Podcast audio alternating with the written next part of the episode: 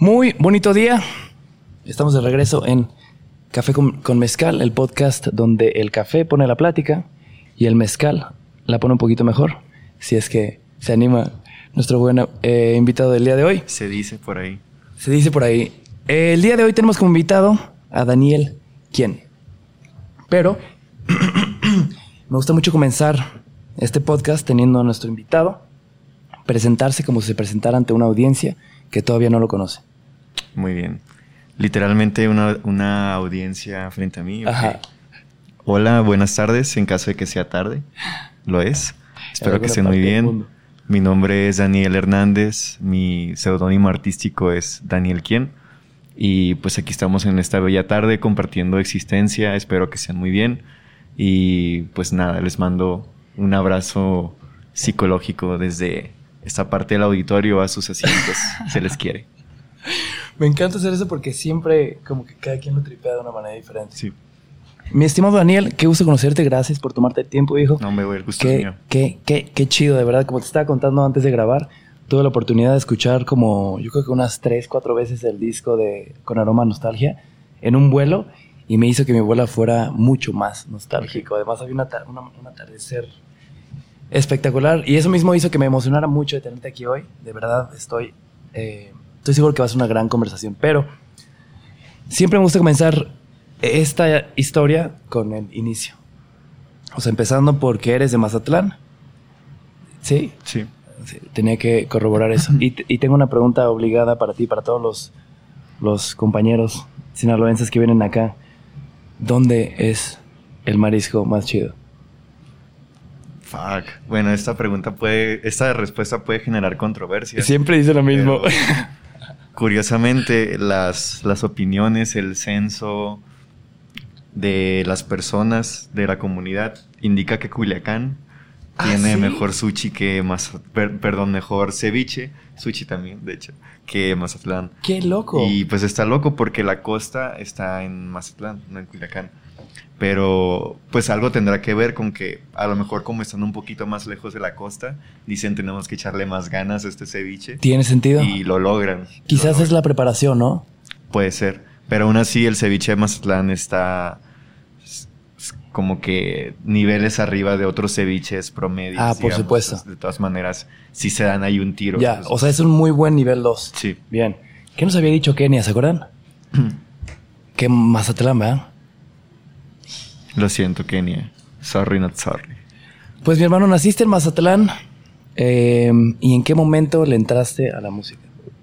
O sea, por ahí vi por todas partes la historia de que, corrígeme si me equivoco, pero tu papá un día llegó, te dio la guitarra que mandó el abuelo y te dijo, tu abuelo quiere que te rifes unas rolas, aprenda a tocar. Sí. Pero ahí es donde empieza la historia. Pues no. Y siempre es curioso porque como que tenemos nociones muy simples o básicas de la historia de los artistas. No sé, por ejemplo, de los Beatles podemos decir de que, ah, pues eh, John y, George eran amigos y de pronto Paul se incorporó al grupo de amigos e hicieron los Beatles. Pero si, si le metes un poco más de investigación está más loco que eso, ¿no? Es como que Paul y George iban en la misma escuela, pero no se toparon y se toparon hasta años después. Entonces siempre hay una historia detrás de la historia. Y una manera de verlo, ¿no? Y una manera de claro. verlo. Entonces, si es lo más em, sabido que en cierto punto a mí mi abuelo me regaló una guitarra y desde ahí empieza como este interés por la música. Pero la verdad, o sea, ya siendo honesto conmigo mismo y con, con- con todas las personas, yo tengo nociones que desde muy, muy pequeño la música fue lo que a mí me atrapó como, como de, güey, wow, la vida.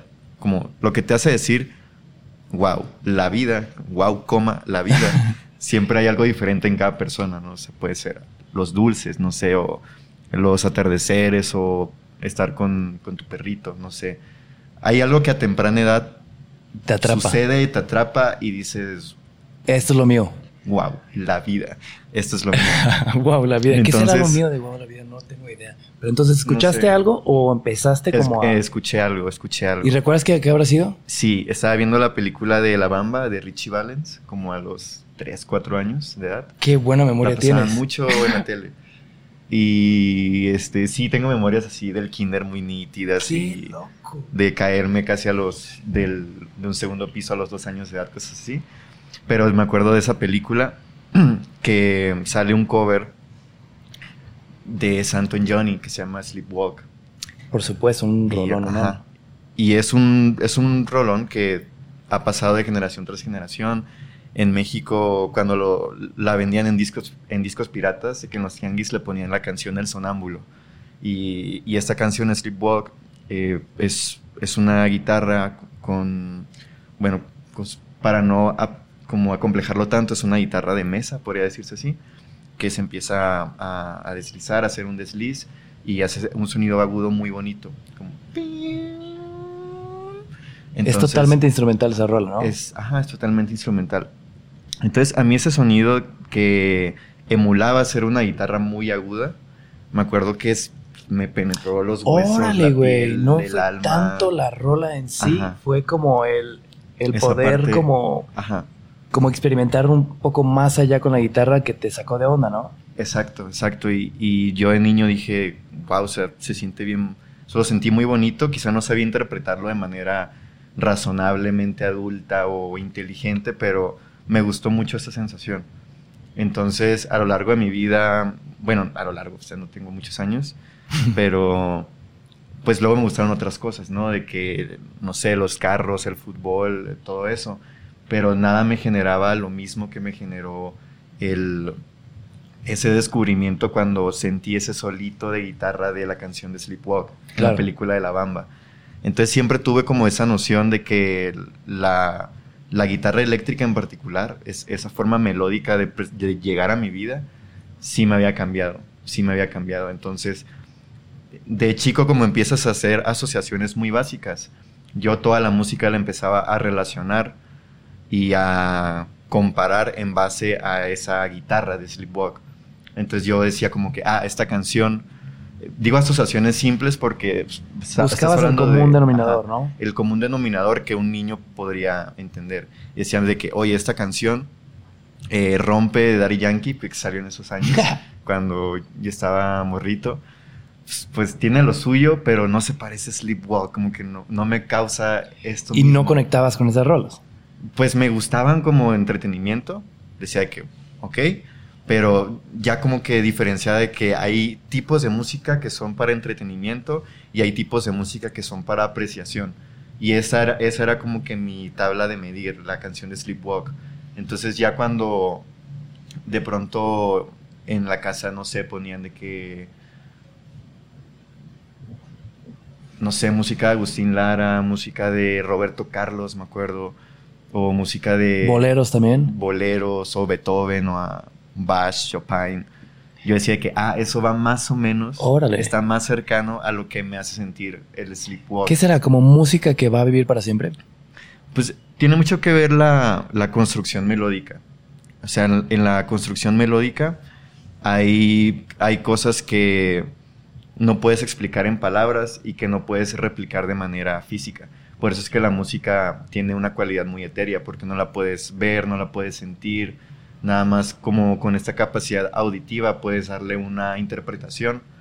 Entonces, dentro de nuestro contexto, eh, o sea, desde de nuestra mente, nuestra evolución, hay ciertas notas musicales que nos, nos causan sentimientos específicos. Si fueran notas muy tensas, eh, no sé, como para ponerlo simple, notas que estén muy pegadas las unas a las otras, que sería como una escala cromática, Te puede alterar eso. eso genera tensión, es como que no suena bonito o lo que conocemos bonito. Y es igual, tiene su lado funcional, como decir que, que una hormiga tiene su lado funcional en el planeta Tierra, claro que Claro. lo tiene, pero en comparación a un pandita se te hace más bonito un pandita, Claro. aunque ambos sean funcionales. Entonces la música también tiene eso, todo es funcional, todas las notas, todas las estructuras, pero hay ciertas cosas específicas que ya están como Pro- prediseñadas, Ajá, programadas para, para, que hacerte conecten con tu programación. algo, A exacto. ver, voy a sacar un poquito esto nomás. más para asegurar que tenemos siempre buen audio. Pero a ver, te tengo una pregunta. Dijiste que también te interesaba el fútbol y de repente también los coches. Pero en esta misma línea de pensamiento, em, me puedo imaginar que de repente te gustó, de repente te dejó de gustar, pero la música siempre te gustó. ¿Existen otras, otro tipo de cosas que también te gustaron y nunca se fueron? Mm, sí, cosas relacionadas con el espacio, como investigar mucho sobre el espacio, eh, los cuentos, la, el espacio lectura. sideral. El espacio sideral, exacto. Con razón me, me, contabas y me dijiste lo de los aliens al principio. A ver, voy a empezar así ya de lleno, pero ¿crees en los aliens? Eh, sí, no. Sí, no. Eh, ¿Quieres que vayamos a ese punto? Igual. De una vez, de una vez. Ok, vamos a ese punto. Sin escalas. Eh, pues mira, creo que si los aliens existen, nadie, nadie de los mortales lo puede asegurar con certeza, más que los que están, digamos, en élites de poder muy, muy arriba o gobiernos muy poderosos, porque, pues consideremos los hechos, muchas cosas muy importantes se le han ocultado a la humanidad por años y de pronto se revelan como que, ah, esto que era un misterio hace años era por ese motivo, pero te enteras de que los gobiernos ya lo sabían desde hace mucho tiempo. Claro. Entonces creo que ahorita, igual si hay aliens o no, los mortales no lo sabemos. Como que la, la persona común no lo sabe. E igual aunque la NASA diga que voy a investigar este video de, de tal ovni para asegurar su veracidad, en caso de que sea veraz el video, no lo van a decir al público. Y creo que tiene, tiene un buen motivo de ser, que es como no generar pánico, ¿sabes? Porque si usando como la, la visión de, de, de, Stephen Hawking, si un alien sabe nuestra existencia, no va a ser piadoso con nosotros. Entonces, el ya saber que hay, un, que hay aliens aquí viéndonos o vigilándonos o que pueden venir, no es una noticia positiva claro. para el planeta Tierra, no es como... Pero más bien es como siempre nos lo pintaron, como que en todas las películas sí, siempre la amenaza alien ha sido como una amenaza. Sí. Pero por ejemplo, ¿no crees también, y esto ya es para salirnos de este tema que nos fuimos muy claro. de lleno, que puede ser que también ya estén aquí y que estén perfectamente ocultos? Sí, puede ser, porque si están perfectamente ocultos, ahí es donde yo dudo de que, no, güey. Y tú me dices, pues claro, güey, porque están perfectamente ocultos, claro. ¿sabes? Entonces, si, si yo te dijera de que, no, sí, güey, están súper ocultos, habría una paradoja porque entonces no están tan ocultos. Ya. Podría darme cuenta. Pero sí, güey, ¿qué te puedo decir? La neta es que si están ocultos, están ocultos claro. porque saben lo que hacen. Pero... Pues ya, güey, como que el tema de, de los aliens no, no me considero un activista así de que, güey, los aliens ya están aquí y ya vinieron. Pero si están, güey, es como que ¿Qué podemos a toda hacer? madre, güey, porque Chido. no nos han matado, qué chido. Y si nos van a matar, pues al final no nos vamos a dar cuenta porque... Claro, y ya lo habrían hecho. Ajá. Saludos, Sí, aliens. simplemente como... No sé, dice Walter White al, el- al final cuando entrega el dinero a... A, A los de sus Grey amigos, Matter. Ajá, a los de. Grey Matter, de que simplemente van a sentir la oscuridad. Entonces, igual creo que con los aliens sería lo mismo. Si llegan, lo siguiente que vamos a sentir es oscuridad y Wow. ya está. Deep. Pero entonces, ¿te gustaba el espacio sideral? ¿Qué otro tipo de cosas puedes reconocer como que nunca se fueron? De mascotas siempre preferí perros que gatos y creo que eso se mantuvo. O sea, ahorita no tengo perros porque porque ya no vivo con mi familia, entonces está como complicado tener un perrito en tu casa cuando sales mucho. Pero pues sí, güey, sí hay, sí hay muchos estudios como que indican que los gatos van más ad hoc a personas inteligentes o independientes y todo. Pues entonces yo creo que yo estoy inmenso, güey. No sé, los perritos me como que me inspiran más de Qué que chido, porque "Ah, un perrito. Es que es- bonito". está bien raro comenzar con estas raras preguntas porque creo que a final de cuentas todo lo que fuimos cuando éramos niños, de alguna manera son cosas que nos acompañan muy cañón a lo largo de nuestras vidas. Por ejemplo, mencionas que sin dudarlo, sin pensarlo, dijiste, mi interés por el espacio sideral se mantuvo. Y el, la portada de tu primer disco se ve Saturno y se ven un par de planetas. Entonces, está bien loco como a pesar de que seas músico, hay muchas cosas que te trajeron hasta este punto y fueron como intereses que luego ni siquiera les damos importancia. Claro. Pero regreso. creo- sí, creo que todo se basa en eso, en intereses, porque en, en mi familia, digamos, no, no sucedió lo de tener la herencia musical, de que, ah, güey, Mm. tienes que seguir con la música, así como tu, tu tío, tu abuelo, o Claro. o- o tu, tu hermano, tu papá. no, no tengo así como que una herencia musical o familiares que se hayan dedicado de lleno a la música. A lo mejor sí experimentaron como que con uno que otro instrumento, pero no, no tengo como esa, esa sangre, digamos, o ese linaje musical. Pero eso no me deslinda de ser una persona que fue, fue, digamos, por ADN dotada de realmente mostrar la atención a las cosas que le interesan. Entonces, como desde pequeño la música a mí me, me atrapó, no necesité como que alguien me lo explicara de que, ah, eh, no sé, ojalá tuviera quien me dijera o que mi familia claro. música o así. Pues al final de cuentas sí tuviste a alguien, a tu padre, ¿no? Que llegó con la guitarra. Sí, claro, ya como un apoyo. Claro, como una misión, ya tenía un objetivo. De que Tenías tres años con la canción de Sleepwalk. ¿Y a qué edad habrá sido ese momento que tu papá te, te entrega esa guitarra para que hagas rolas? Digo, para que toques rolas para tu abuelo. A los 11 años. 11 años, órale, estabas muy chamaco. Y por ejemplo, antes de esos 11 años, ¿ya tenías en mente así comenzar a tocar algún instrumento o no? Pues sí lo tenía como me lo imaginaba porque aún sin saber, cuando yo escuchaba música, es como que dividía los instrumentos y me ponía a hacer guitarra de aire o batería de aire, bajo de aire, teclado de aire. Entonces ya como el interés sí lo podían notar mucho mis amigos y mi familia de que la música era algo que me atrapaba mucho, me hipnotizaba y significaba bastante para mí. Claro. 11 años te en la guitarra y cuántos años después llegas a tocarle rolas a tu abuelo. ¿Sí pasó eso? Sí. Qué chido. Pasó muy levemente, pero sí, y ya luego, ahorita perdió la vida hace un par de años, lamentablemente. Lo siento. Pero sí, gracias. Pero sí llegó a escuchar mis canciones, de hecho las últimas que salieron el año pasado, él las escuchó en su, en su versión demo. Y, le gustaban mucho, le encantaban mucho. Sí, decía como que pónganme a, a Danielito quiero ver qué, anda haciendo ahora con la guitarra. Bueno, como que él sí creía que todo lo hacía con su guitarra. Y... Ah, era su guitarra. Sí, es que sí empecé tocando con su guitarra y componiendo y grabando con su guitarra, pero pues ya con el tiempo pasé otras guitarras o empecé a usar eléctrica o así. Pero mi abuelito como que se quedó con, esa noción de que a todo lo que graba Daniel y hace, lo hace con qué guitarra. Chido. Y pues qué bonito. ¿Y de repente si la agarras para llamear o no? Eh, esa ya no está, no, no está donde vivo yo, está en la casa de mis padres. Ya. Viven en otro estado. Entonces, más bien cuando los voy a visitar a ellos, agarro un rato la guitarra. Qué chido. está con ellos. Em, ¿Y en qué momento le mandas tus rolas a Paul McCartney? Cuando estaba en preparatoria. ¿Sí fue real eso? Sí. Qué chido. Sí. Que un día dijiste, pues lo que estoy componiendo se lo tengo que mandar, lo tiene que escuchar. ¿O cómo fue la misión que tuviste? Exacto. Eh, pues está loco porque es de mis primeras canciones. Y fue en preparatoria. ¿Y estará en algún álbum o no? Pues la voy a subir próximamente, ya como que en su versión ya actual, masterizada y todo el trip. Se llama Boy Behind Darkness o, Boy Behind the Darkness. Caray, esa sí la escuché. Está, en, modo demo, ajá. Sí. Está en modo demo. Entonces, la historia de esa canción es que Paul McCartney iba al Zócalo en el 2011, 2012. Y yo dije, fuck it, voy a ir. Y lo de las mantas gigantes, creo, no sé, creo que ni siquiera era tendencia en ese entonces, pero yo tenía como la idea de, voy a llegar con una manta de que Paul McCartney, I grow, I grow a song for you, eh, please listen.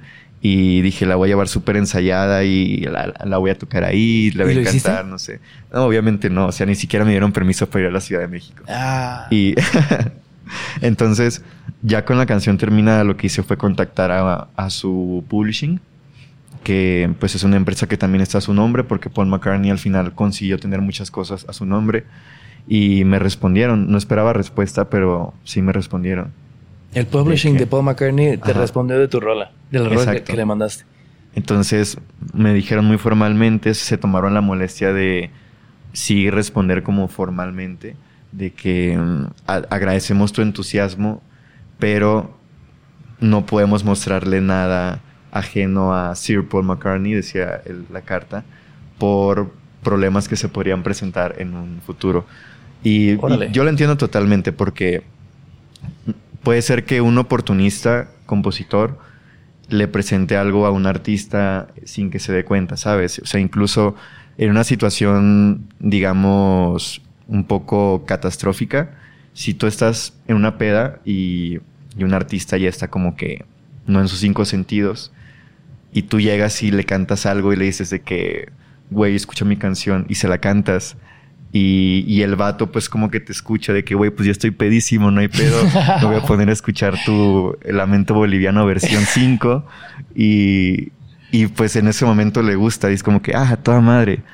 Entonces, al siguiente día, hipotéticamente, estamos hablando de ese artista, se despierta en su cama y dice, mm, tengo una canción en la cabeza, suena muy bien. No sé en qué momento llegó a mí, pero agradezco a los dioses de la música que me la acaban de enviar. Agarra su instrumento, la graba. ¡Wow! Y tiempo después sale este compositor que apareció en la peda y dice que, güey. Y lo demanda. Yo te canté esa canción en la peda. No es tuya. Y entonces el artista se queda de que, a la madre, güey. Pues yo no me di cuenta, no estaba en mis cinco sentidos. Creí que de alguna forma era mía. Pero pues has demandado, ¿no? Por plagio, por derechos, no sé, robar derechos de autor, todo eso. Entonces, sí son situaciones que la neta se me hace que casi no pasan pero hay artistas que se cuidan mucho, mucho, mucho de algo que los pueda poner en una situación así.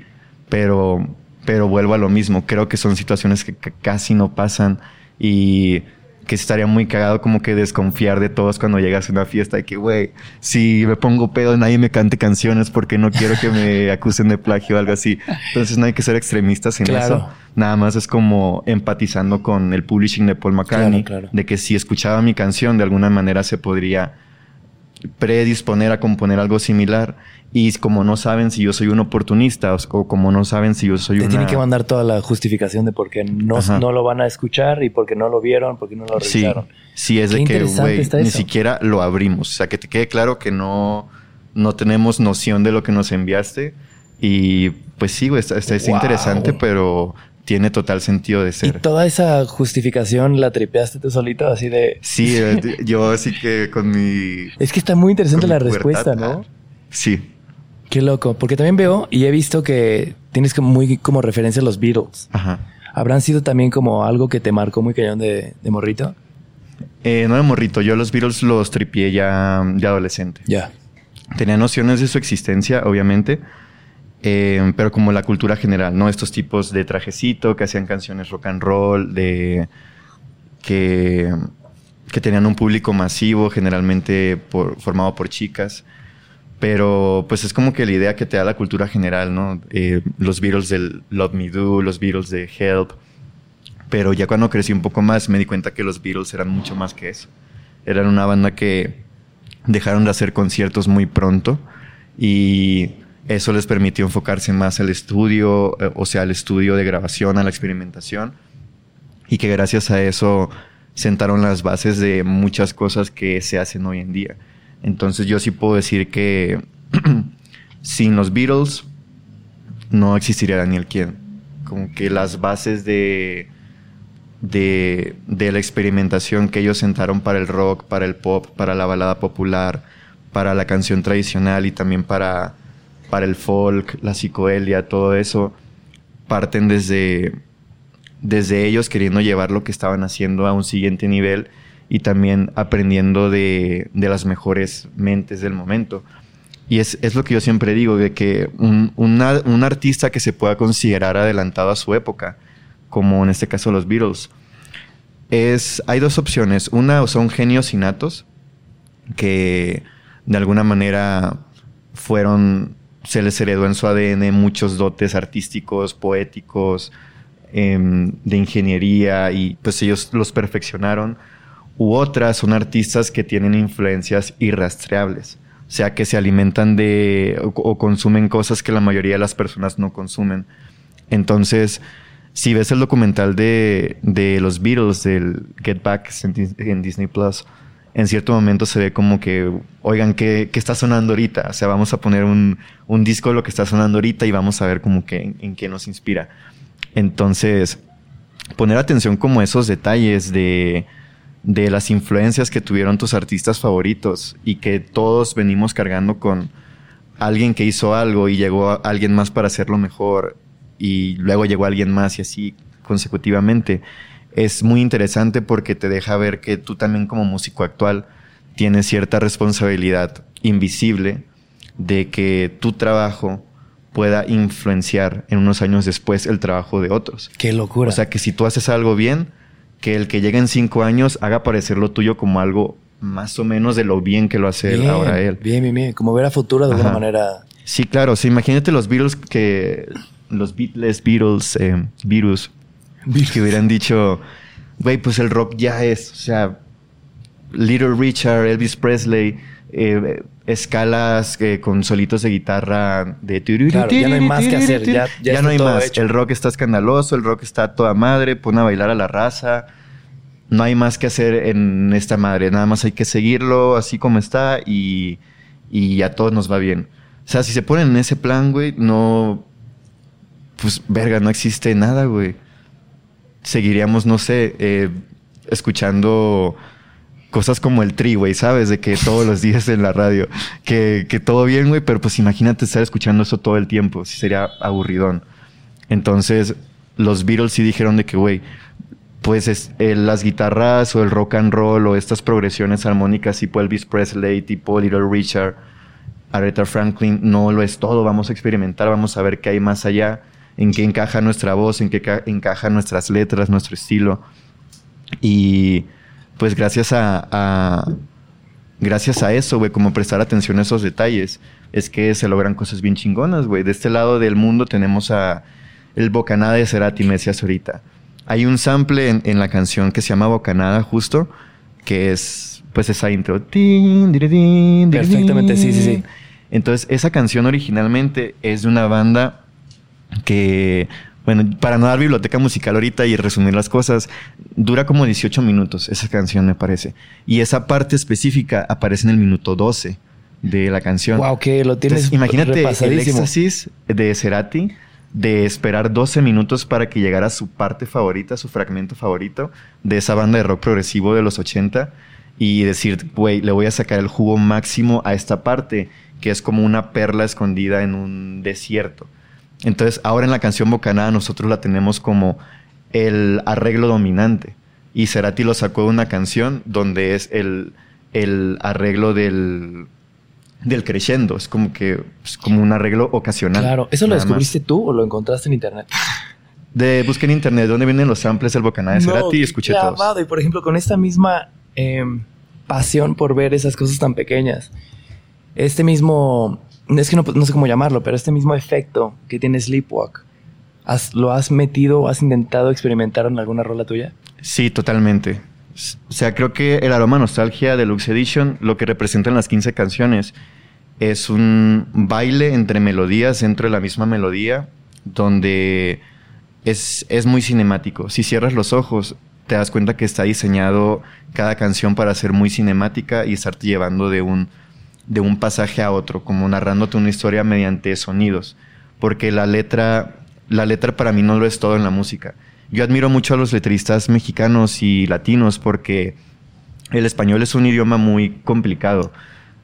Quizás no de hablar porque nosotros ya estamos acostumbrados.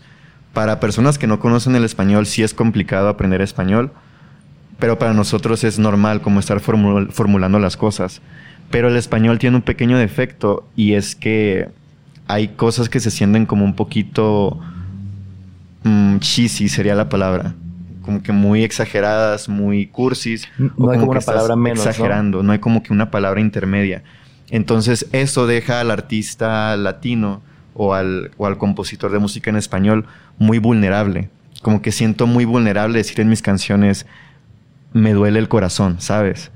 Pero a, a veces, si lo piensas en inglés, como no, no sé, o sea, por decir la mamá de que there is pain in my heart. There is pain in my heart. Es como que ya no te sientes tan vulnerable de decirlo y hasta sientes que suena con onda. Pero ese es, ese es, ese es para mí como una pequeña trampa de, de eh, empezarte a fijar en, en el otro idioma más popular porque no encuentras como tu lugar en el tuyo. Entonces el chiste o, la clave para mí es qué tanto te apropias del idioma que te tocó, qué tanto logras hacerlo tuyo.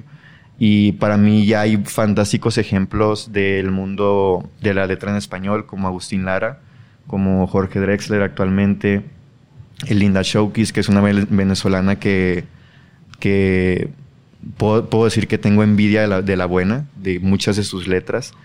Una letra de ella que se llama em, Hacia mí, dice, mi amor está en tarima, se lanza hacia la gente y nadie lo atrapa.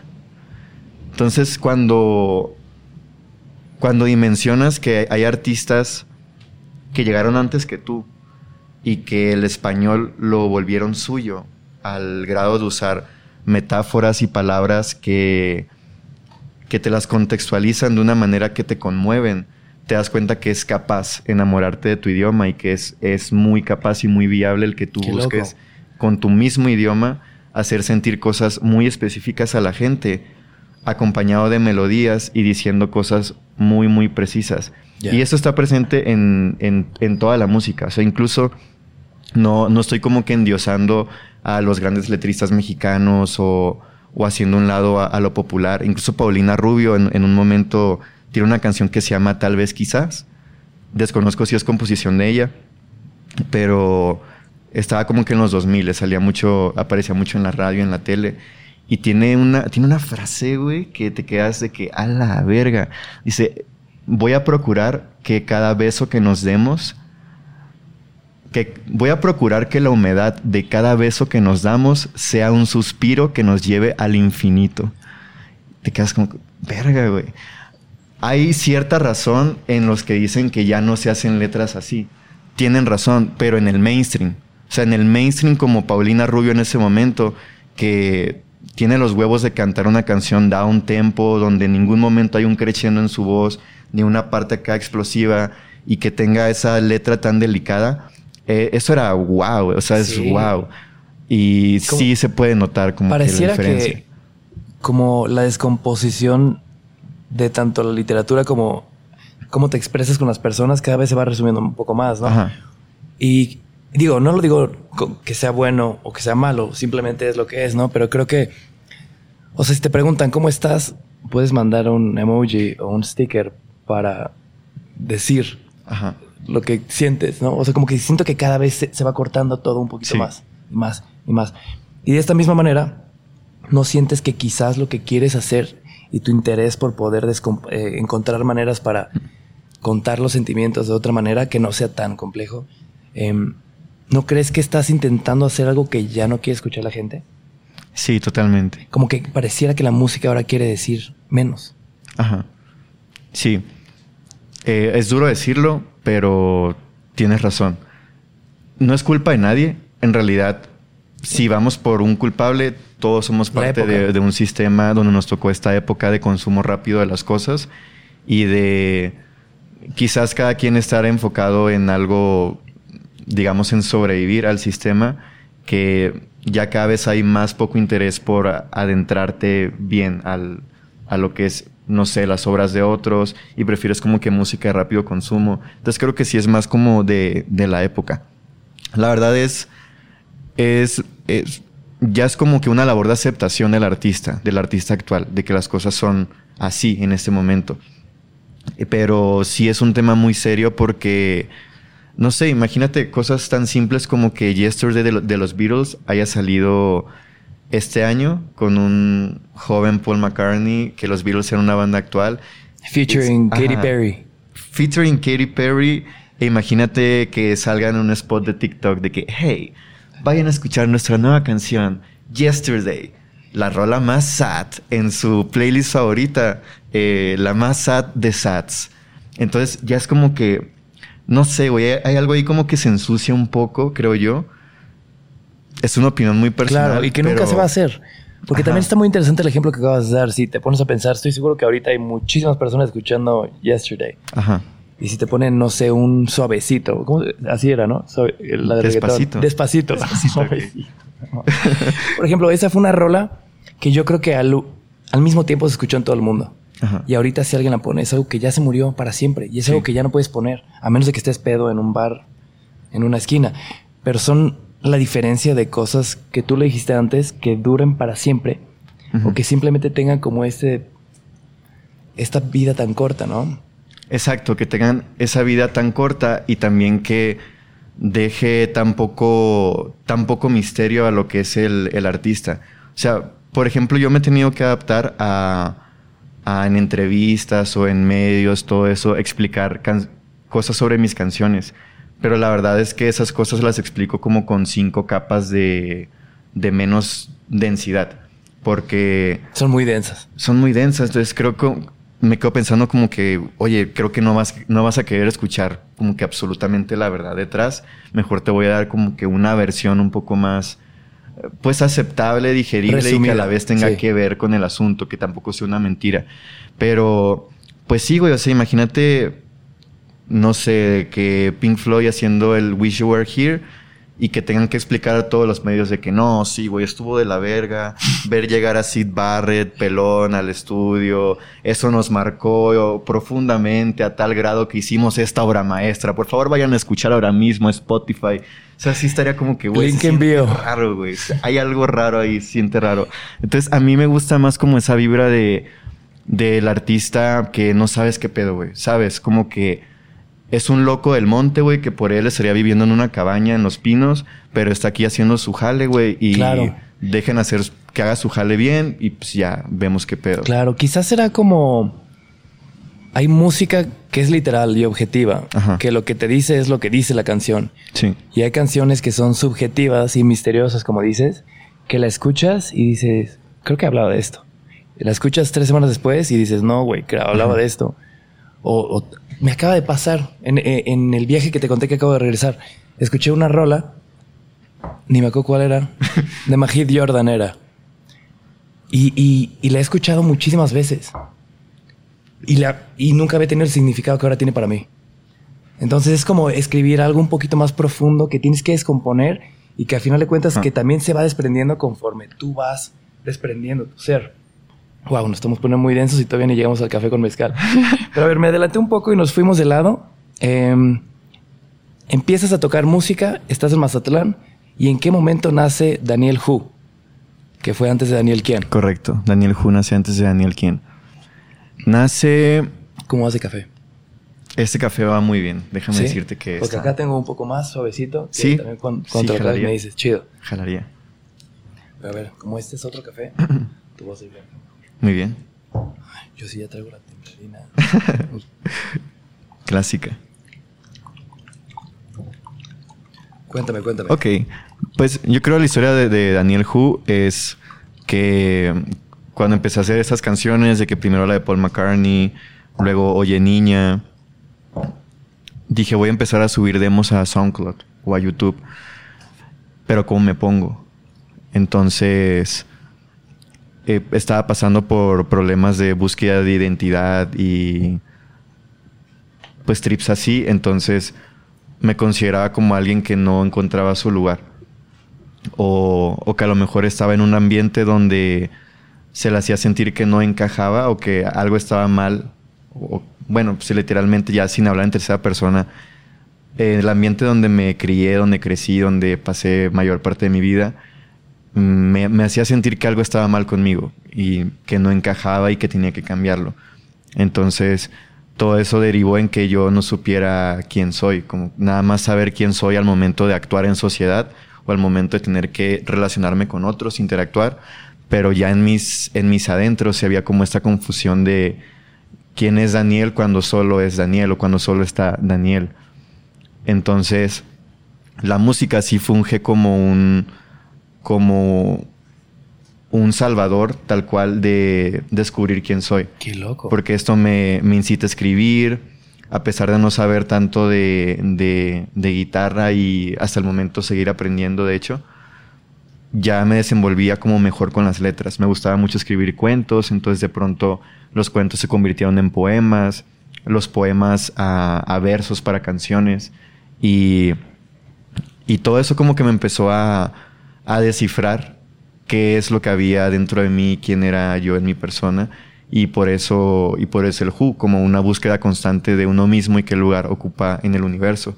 Entonces también había o hay esta película que se llama Orton y el mundo de los quién, que es un cuento del, del Dr. Seuss que establece que aquí donde estamos tú y yo puede que haya partículas que sean microscópicas, pero que haya universos microscópicos para nosotros ahí dentro. Entonces que cada cosa es una identidad que, desconocemos y en cada una de esas partículas hay un trip distinto.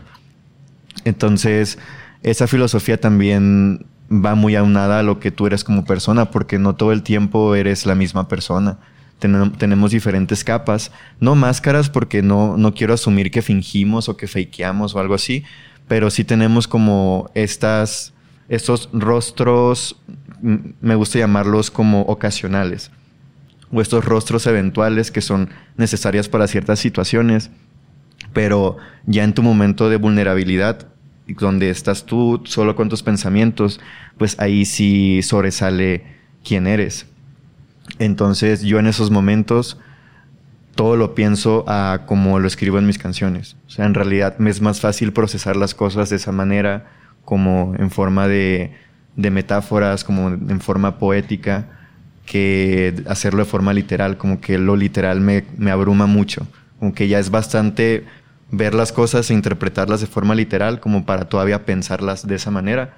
Entonces, el, como que mi forma de, de, que mi idioma me respalde ya no es solamente una situación circunstancial de que me tocó estar aquí, o sea, realmente el español y yo tenemos un, un lazo de, de supervivencia, o sea, yo sin el español siento que me muero, ¿sabes? Si no me puedo expresar como yo quiero en español, sientes que te mueres. Y, creo que es, es, ahí cuando dimensionas que lo, lo, que escuchas un artista, si hay un respeto detrás por la obra que está haciendo o si hay una, no sé, un apresuramiento, simplemente soltar algo o a querer estar como que en la onda con los demás o todo eso. Pero yo siempre admiro eso, como el que existan artistas que unos son para entretenimiento y otros son para apreciación.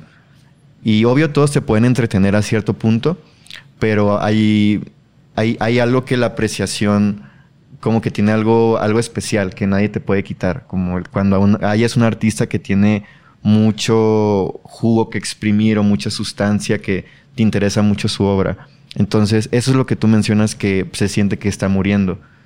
No, no es que haya buena música o mala música, pero hay música de entretenimiento y hay música de apreciación. Claro. Música para todos. Exactamente.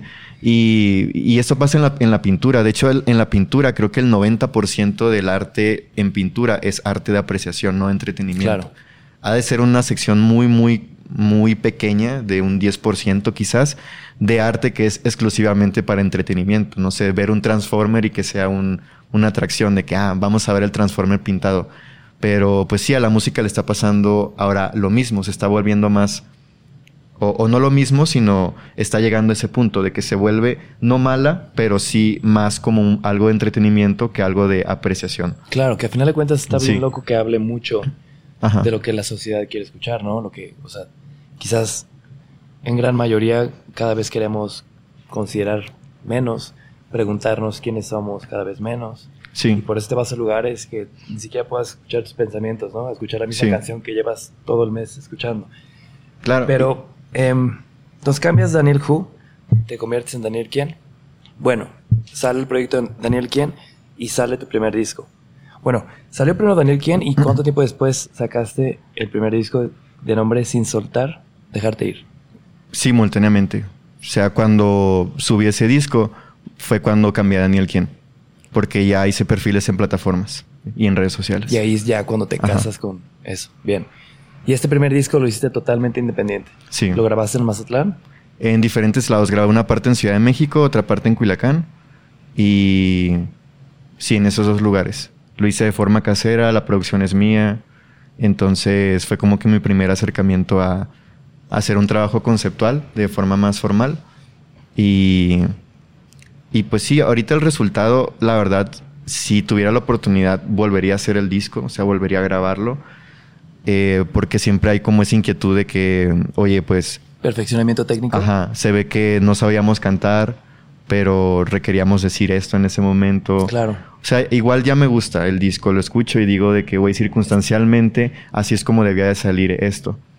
Pero, pues sí, sí es bueno como reconocer que, que es un disco sincero, es un disco que muestra como que una situación muy personal, descrita de, de forma con, con, con poesía, con metáforas, con situaciones.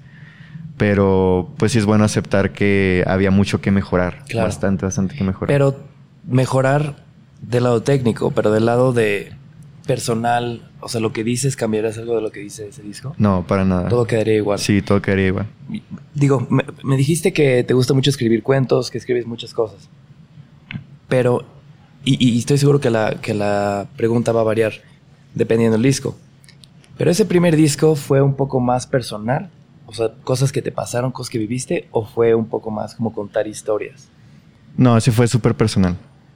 Sí. El otro también. O sea, los dos son súper mega personales, pero... Pues sí, creo que am- ambos van por, por esa ruta. O sea, tú puedes dar una, un tutorial de cómo hacer canciones y... De hecho, yo, yo tengo una academia con cuatro amigos que enseñamos composición, producción, marketing musical y teoría musical Órale. Y la hacemos en línea, se llama la Academia DIY, por ahí con, eh, con Wetbase, con Artemio, con Andrew.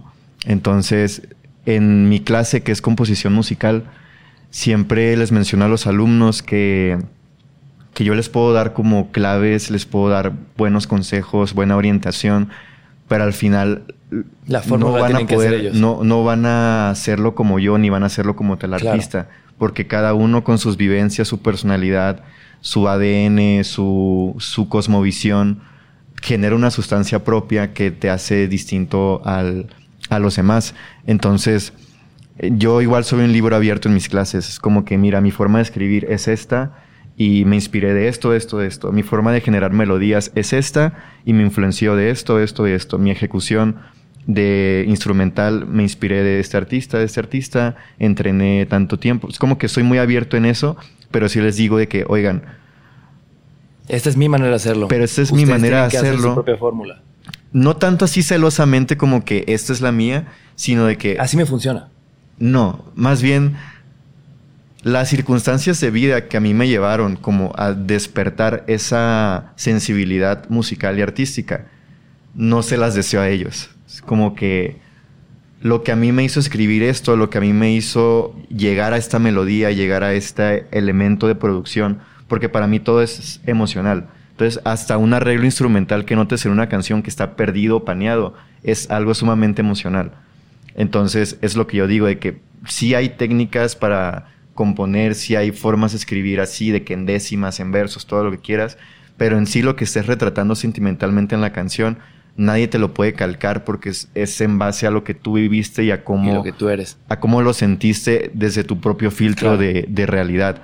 Entonces, yo deseo que, que, no sé, güey, así como deseas que nunca estés en una situación de, de guerra, ¿sabes? Como Rusia y Turquía. O sea, seguramente esta situación en, en Rusia hay bandas muy buenas, en Turquía también hay bandas muy buenas.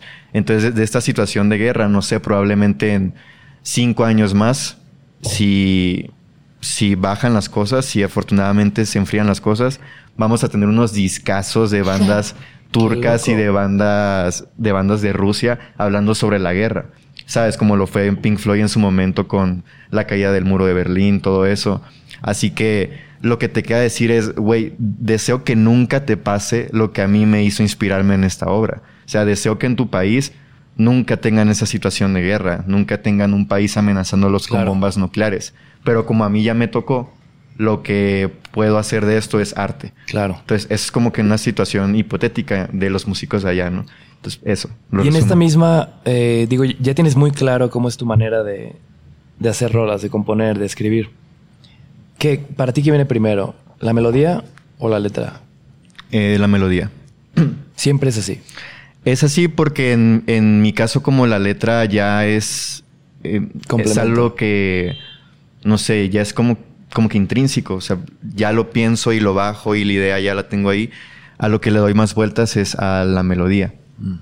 A, a que no se vuelva como algo mm, muy rígido. Me gusta pensar en las canciones como por secciones, no tanto por estructura tradicional. Entonces yo la pienso como sección 1, sección 2, sección 3, sección 4. Y ya desde antes de estarla grabando, produciendo, ya hay un mapa mental de lo que quiero con, con esa canción. Entonces, sí, sí me voy por la melodía. Pero es lo que compones. pero como di- o sea, creo que ya tienes muy claro de qué vas a escribir porque ya lo habías pensado antes. Sí. Entonces, de alguna manera, a veces sí viene primero la letra y se adapta un poco a la melodía. ¿Será? Sí, puede ser que a, veces, como que no, no siendo tan categóricos con el método, lo es, lo es. Pero sí me gusta mucho establecer eso, de que mi parte favorita de la música es la, la melodía en sí, es la música en sí. Porque yo sí te puedo ser un voraz defensor del idioma español y de que lo puedes usar de maneras impresionantes. Eh, ahí... Sí. Y por ejemplo, una pregunta que tiene. No tiene nada que ver, pero tiene todo que ver. Y es de esta misma línea de, de que me comentas que escribes mucho. ¿Tienes un diario? ¿Escribes diario? No, ¿Qué escribes entonces cuando me comentaste que escribías? Siento que si tuviera un diario me como me perdería mucho, ¿sabes? Como que estaría ¿Pasas mucho tiempo ahí? Sí, uno, uno mismo sabe dónde están sus límites en ciertas cosas. Entonces, O sea, te vas- te vas mucho cuando suelo escribes. ser muy muy clavado cuando escribo, cuando estoy componiendo. Entonces, ya lo que hago es nada más dejarlas en mi cabeza y entonces yo tengo como que este trato invisible de que, oye, si me acuerdo, vale la pena. Si no me acuerdo, no, vale era pena. tan bueno. Claro. Pero Y teniendo tantas cosas en aparecerá la cuando cabeza. aparecerá. ¿Cómo? Y teniendo tantas cosas en la cabeza, no tienes como, no apuntas en notes o, o te mandas mensajes a ti mismo en WhatsApp, como con ideas de, de letras que posteriormente sacas. ¿No haces, no tienes un ejercicio parecido? No. ¡Wow! ¡Qué loco! O sea, siempre que llega una melodía, es vamos a escribir de ceros una nueva letra. Sí. Sí, y, y- y creo que muchos demos que tengo ahorita, a veces sí me es inquietud como de que no está escrito en ningún lado y, a veces como son demos la voz no está tan entendible. Nada más yo la entiendo porque conozco la, la canción. Y sí pienso que las debo escribir como inmediatamente. Pero, pues, no sé, creo que como ya, como lo que quiero decir ya está aquí, también ya no me urge tanto como tenerlo en, en papel. Y lo que te decía es que es curioso que eh, amo mucho el español, pero en la música se me hace mucho más esencial la, la parte melódica que la parte lírica. Sí es muy, es muy exqui- exquisito es la palabra, como que se, te hace muy rico cuando llegas a una conexión de palabras muy puntuales y, y, y en ese sentimiento, o sea, la, la neta sí es como que muy mágico. Hay una canción que se llama Niña Roja de, de que dice, en mi corazón tatuada te llevaré hasta mi muerte. Cuando mi cuerpo se disperse, serás el viento en mi espalda. Entonces, como que aprendes a, a ver que todo en esa frase, la, la pronunciación, la dicción, el cómo cae en cada nota musical, está hecha delicadamente, está hecha como artesanalmente. Y Drexler mismo menciona que él tiene esa capacidad de diferenciar cuando una canción fue primero hecha la letra o fue primero hecha la Wow. melodía. Imagino que ya es una habilidad muy cabrona. Yo te puedo decir de que te puedo adivinar, pero no estoy seguro de ello. Pero Drexler al parecer sí, no es, es Dios, Drexler. y, y pues todo chido, pero es que las melodías entran donde las palabras ya no entran. Hay cosas que las palabras ya se quedan cortas y, y no te lo puede decir todo, todo. Porque en sí, o la música la usas para escapar de la realidad o para entender más la realidad. Entonces, Gustavo Cerati dijo que la única verdad está en la poesía. Eh, yo digo que es, que es una frase un poquito ambigua, pero a la vez sí tiene un sentido que es en lo abstracto está la mayor parte del significado de la vida porque nada es tan sencillo, nada es tan simple. Claro. Y la poesía a veces tiende a ser un poco compleja. Entonces, sí creo que la poesía te puede revelar un poco más de, de tu persona, de la existencia, que las palabras comunes. Claro. Entonces, si ya la poesía te da ese plus, ahora imagínate la música compuesta. Ya te da todavía un, un panorama más amplio de, de un sentimiento, de una expresión de arte a la que no todos pueden llegar, pero que sí potencialmente pueden entender de qué, de qué se trata. Y, y eso es algo como que lo puedes ver en cualquier aspecto de la vida. Como en la película Tiburón, las notas que están súper tensas de turú, turú, turú, turú, turú. De alguna forma la mente ya lo relaciona con que, güey, tensión. Ahí viene un tiburón de 5 metros. Oye, ¿y será que por eso mismo de repente te da la inquietud por experimentar con canciones en inglés? Por descomponer el idioma, por ver cómo se adapta la melodía. Es meramente por razones fonéticas. Ah, escribo también en japonés por razones fonéticas. ¿Sabes escribir en japonés? Poquito. Qué loco. Poquito. Y en, y en el nuevo álbum que saldrá el año que viene, el Magic Experience Band, hay una canción que está en un idioma inventado. Es como una pequeña mezcla entre latín, italiano, francés, japonés, pero está así como hecho para que cada sílaba sientas, sientas bien pronunciarla. Y muy operística la canción.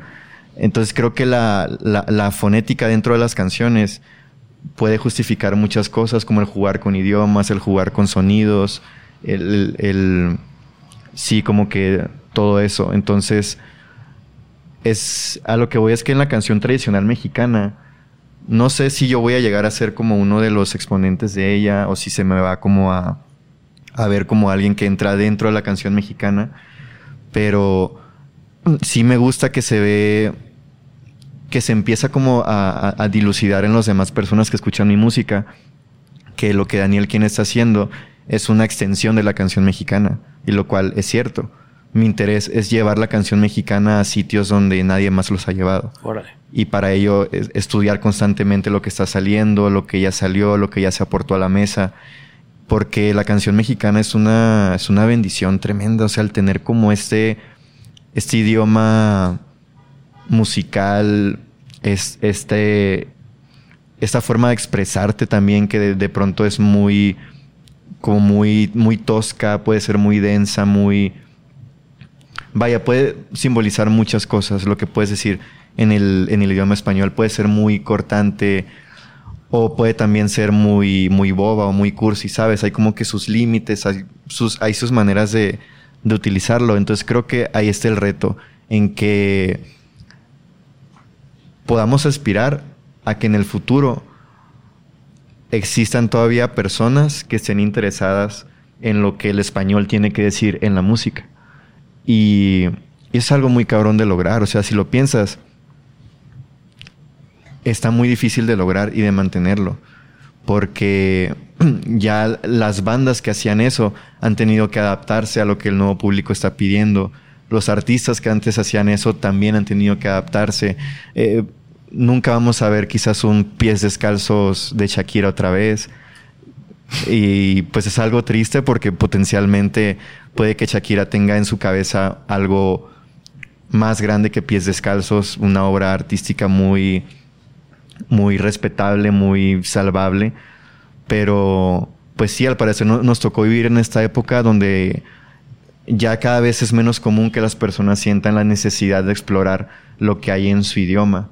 Como todo lo queremos tan a nuestro alcance o tan literal o también la forma de vivir es cada vez más rápida. Es, muy... Todos tenemos vidas muy complejas y, y sí entiendo que lo que menos quieras es agregar más complejidad a tu vida. No todos están como que listos para, para eso. Más bien, la música puede ser como desacomplejar un poquito partes de su vida y letras sencillas, ritmos sencillos, producciones sencillas pueden como que llenar ese, ese hueco. Entonces, uno también tiene que entender eso, el momento en el que le tocó vivir en la historia, pero también que, oye, si estás aquí, si tienes cierta visibilidad, como, como, o sea, como en mi caso yo te puedo decir que desde la salida del Aroma Nostalgia, Aroma Nostalgia Deluxe Edition, yo siento que desde ahí aparte Daniel quien con todo.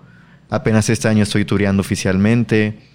Eh, este año es cuando me toca ver en un Vive Latino que miles de personas estaban cantando mis canciones. Entonces yo siento que con la salida de ese álbum ya arranca como lo que Daniel quien está haciendo desde su trinchera. Así que ya es como que yo lo pienso y digo de que, oye, ya estamos ahí, ya hay un público objetivo que está pendiente de lo que estás haciendo, que está como curioso, con expectativa de lo que estás haciendo. Mm, no me gusta usar la palabra como de no fallarle a ese público porque pues uno desde su... Ya te llevas una presión que no te pertenece. Sí, es una presión que no, que no me pertenece y, y, a la vez pues el arte al ser muy subjetivo puede que guste o puede que no guste. Pero uno que pueda sentir desde la parte más sincera de ti que les estás entregando lo mejor. De que, oigan, ¿saben qué? Pues es algo que no les vas a decir directamente, pero es que el artista que busca eso casi nunca, nunca se va limpio. O sea, emocionalmente es muy cansado, físicamente también es muy cansado. Y, y pues sí, es como la parte, digamos, oscura de ser artista, pero es que es así, casi no se habla de eso. O sea, ¿tú crees que, por ejemplo, George Harrison se la pasó a toda madre en su vida? Claro que no, dos años antes de morir em, de cáncer, lo apuñalaron en su mansión a muerte, le dieron como que 30 cuchilladas, un loco que creía que los Beatles eran algo satánico y que George Harrison al tener como estos lazos con la India y con el hinduismo, pues era el, mero mero a quien debía de matar, ¿no? Y como John ya había muerto, pues eh, George era el siguiente.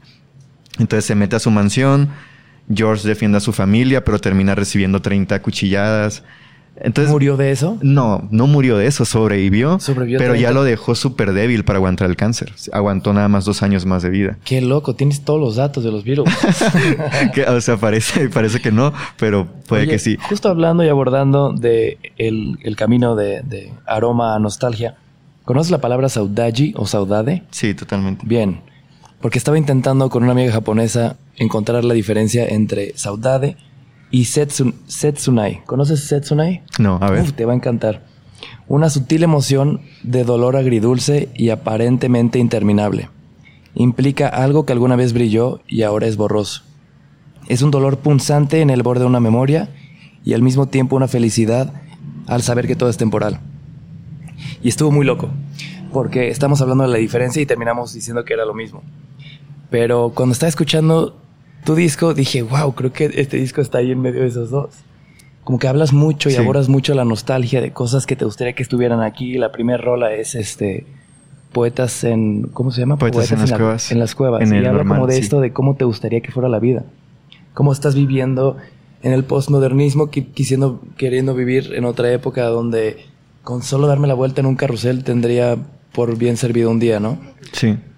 ¿A ti quién te habló? Totalmente. Y, y creo que todas esas obras. Cállate, Siri. Déjenla hablar. Oye, Siri, cállate. Algo tiene que decirnos. Revelar información. o sea, para callarme tienes que conectar a internet. Pasada de ver, wow. Pero, o, o, sea, si seguimos con, con ese punto. Eh, sí tiene su lado oscuro, sentimental ser artista, porque también, bueno, también depende qué, qué tipo de música hagas, pero sí como que el estar todo el tiempo en, en constante apego con tus emociones y el, digamos tú mismo, alienarte un poco porque sientes que de alguna manera los demás te perciben como algo que alguien que crea entretenimiento, pero en realidad te estás entregando como que el lado más sustancial de tu, de tu ser en, en forma de canción, también se vuelve como abrumador, se vuelve confuso, todo eso.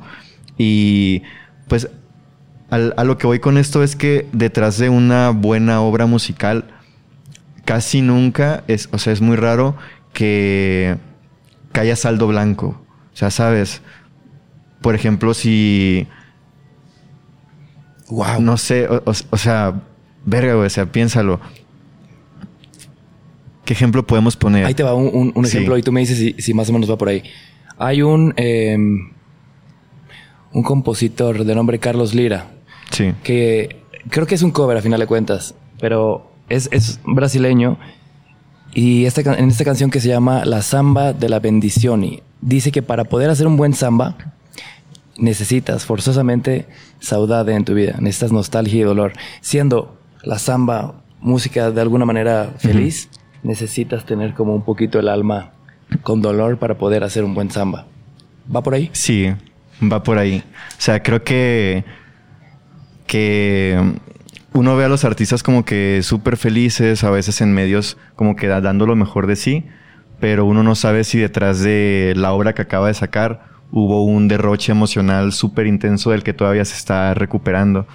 Entonces, creo que e-, eso es algo que, que sí va a terminar como siendo un, un- problema futuro porque te vas a cuestionar qué tanto vale la pena, ¿no? Qué tan redituable puedes seguir siendo el, el ser artista, el vaya estarte matando por tu arte y, y no sé, viendo si puedes sobrevivir también en este, en este sistema. Es que por eso no escribes un diario.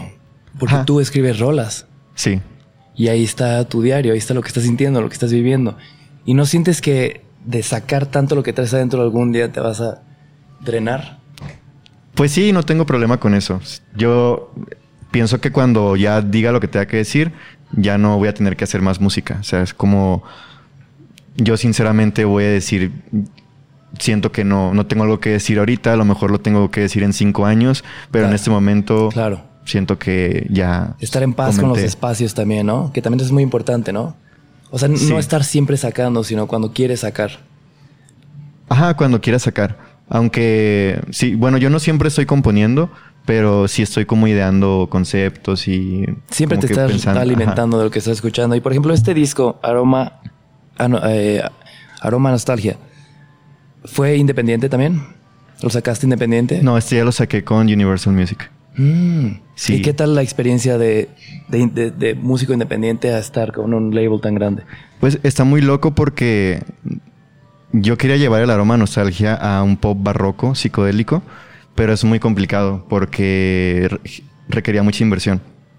Entonces, como que se alinean las cosas y llega Universal en este ¿Por qué, momento. por qué inversión para hacer pop? Por la contratación de músicos, de chelistas, de pianistas. Un grupo muy extenso. Exacto. Entonces el, el nivel producción era es exigente, tal cual. Y y bu- bueno, ahorita es, es curioso hablar de ese tema porque ya que estoy trabajando el Magic Experience Band, que es el próximo disco, me estoy dando cuenta que es como que el triple exigente. Entonces yo ya creía que la aroma nostalgia era Lo- el top. Ajá, lo más complejo. al menos lo que yo podía trabajar, pero en el Magic eh, me estoy dando cuenta que a, a la verga. Se va a poner peor. Sí, se va a poner peor. Entonces, Entonces, Sí. ¿tuviste apoyo? O sea, o sea, ¿cómo fue la experiencia ya hacer un, un record sí, claro, o sea, Universal al momento que firmas con ellos, ellos se encargan de, de que puedas lograr tus discos, tus videos musicales. Entonces, gracias a eso, ya pudo haber una inversión en los fonogramas para hacer la producción que yo quería de, de la Aroma Nostalgia. Y, y yo lo, escucho y lo veo y es como que, güey, pues claro, no, no pudo haber salido de otra forma en, en cuestión de, del momento en el que salió, de las personas que estuvieron involucradas para que fuera posible su salida. Y son 15 canciones, casi dos horas de un LP. Entonces, simplemente, o sea, qué bueno que se logró de esa manera y que ahorita seguimos trabajando en lo, en lo próximo, que es un concepto nuevo, que es como un estilo nuevo también, porque estoy como diseñando el- las bases del Space Opera Rock, que es como un rock espacial, pero muy inspirado en el gospel y en, y en, y en esa parte muy melódica y vaya que pone la piel de gallina de la ópera y todo eso. Y pues vaya, siempre, no sé, siempre pienso que ahorita estoy como, estoy en ese punto donde, donde ahorita vengo, muestro una versión de mí, los demás tienen como que una idea de mí, pero yo dentro de mi cabeza ya soy como otras tres versiones distintas. Entonces, ese ya es, ya es más como que un trip del artista y ya es como que yo sincerándome contigo, pero puedo asegurar que gran parte de los que han venido aquí, que tienen como estos, eh, pues vaya, esta seguridad artística y esto, esta firmeza con lo que están haciendo, también lo sienten de una manera muy, muy similar. Entonces, es, es una época muy loca personalmente para mí de estar vivo porque me siento muy expuesto todo el tiempo, emocionalmente, físicamente, como la forma en la que repartes tu tiempo, tus energías, tus emociones y, y a veces uno o, o las personas desde fuera pueden ver como que, ah, güey, qué chido, ya lo logró y está ahí, pero pues uno sabe que todavía tiene que hacer cosas, ¿sabes? Yo, yo no vengo aquí como en posición de que de que, güey, así somos súper famosos y estamos en este podcast y, y esto, o sea, la neta no, o sea, yo siento que apenas Siempre estoy construyendo un camino. tierra, ¿no? Apenas estoy, estoy construyendo un camino y, y en mi momento podré descansar de, de esa construcción, vaya. Entonces todos los días yo todavía, en, en vez de despertarme y decir como que, güey, a huevo, ya lo logramos y la madre, es como que, güey, vamos bien relativamente, o sea, qué chingón todo lo que has logrado hasta ahorita, pero tienes un chingo de cosas que hacer y esta va a ser tu medicina para todos los días, de aquí hasta que logres eso. Y para mí lograr eso es dejar las cosas un poco distintas a como cuando yo no estaba. Entonces, en el radar musical, Daniel Quien apenas está desde hace un par de años. Antes de eso no había Daniel Quien. Entonces, quiero, o, mi deseo mayor es que en el momento donde yo deje de hacer música o, pase lo que pase, porque el mundo es muy aleatorio y te puede pasar cualquier cosa, exista una noción, una certeza de que, ok, Daniel vino, dejó cosas en la mesa para que alguien más lo hiciera mejor, lo perfeccionara y sentó las bases de cosas interesantes, eh, un camino para que músicos que también tengan como esa visión no tengan miedo de, de avanzar, de buscar su propio camino, de resistirse a, ser ellos mismos. Entonces, el, la inspiración que puedes resultar en los demás a veces es mayor que la, que la obra en sí. Porque yo te puedo decir, por ejemplo, de mis obras, Poetas en las Cuevas, que la mencionabas ahorita. Yo ahorita personalmente ya no me siento tan conectado con esa canción. Ya la siento como un poquito mecánica cantarla y, y ya es una canción muy vieja también. O sea, la hice cuando iba, no sé, mucho antes de los 20. Entonces es normal. Y apenas acaba de salir. Y, y apenas acaba de salir. Entonces es normal como que pase eso con tus canciones. Pero no por eso yo te puedo decir es una canción mala, porque yo ya no conecto tanto. Porque cuando te das cuenta de que es una canción que ha inspirado a muchos y a muchas a decir voy a salir de mi cueva, soy un poeta que ya no se esconde en su cueva, pues ahí ves que hay un valor más allá de la obra en sí.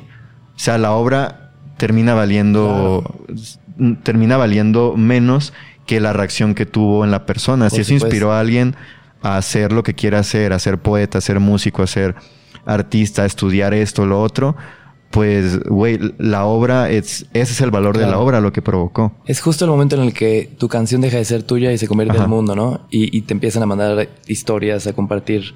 Exacto. Y creo que ahí es cuando generas este, que también platicabas de ella, como esta audiencia que es como muy leal a ti, que están esperando a, a, ver qué, qué, qué sacas, qué, qué estás haciendo, qué estás pensando, qué estás sintiendo. ¿Cuál será la historia más loca o más chida que has recibido de las rolas que has hecho? Que si te cuenten y digas, ¿qué pedo? Um, ¿Necesitamos ya un mezcal para esta respuesta o todavía no? Sí, sí, claro. Nos damos. Porque tienes que probar aunque sea un poquito el café con Sí, mezcal. sí. Mira, te voy a contar porque además te traje una botella bien chida. Jalo. Pues en cierto punto son tantas experiencias que digamos que lo normal es que vayan perdiendo fascinación una tras la otra, ¿no? O sea, por ejemplo, siempre se va a agradecer el, el aspecto de muchos fans escribiéndote o diciéndote en los conciertos, en el meet and greet, de cosas como Daniel, literalmente, tu música me salvó la vida. Yo estaba pasando por un momento muy bajo, estaba tomando malas decisiones, estuve a punto de hacer algo muy estúpido, pero puse una canción tuya y me salvó la vida. Entonces, eso es algo muy impactante. Pero eh, lo triste es que es muy común. O sea, ni siquiera es como de que, ah, qué, qué emoción salvar la vida a tantas personas. No, güey, o sea, es triste. Por eso no te puedo como quedar aquí el serenamente un impacto de eso. Porque ya cuando te pasa 30 veces, como que, güey, ¿Qué pedo? estamos mal, güey. O sea, ¿por qué decenas de personas vienen y me dicen de que, güey, literalmente ponerle play a tu canción fue la diferencia entre ya no estar aquí y estar aquí? Es triste. O sea, la neta, es triste. Pero es, es impactante. ¿Y ha cambiado también tu manera de interactuar con tus seguidores, con redes sociales y así? Eh, no, desde el inicio ha sido la misma. Como ser serio en ciertos momentos, pendejear en otros momentos, tener como este humor estúpido también en, en ciertos momentos. Eh, Vamos a gracias. poquito por si Sí, súper no te gusta. Entonces, está muy rico, ¿eh? Está muy rico. ¿Te gustó? Sí. Lo estoy, lo estoy de que pasando y, y sí. Güey, es un mezcal muy, muy, muy especial para mí.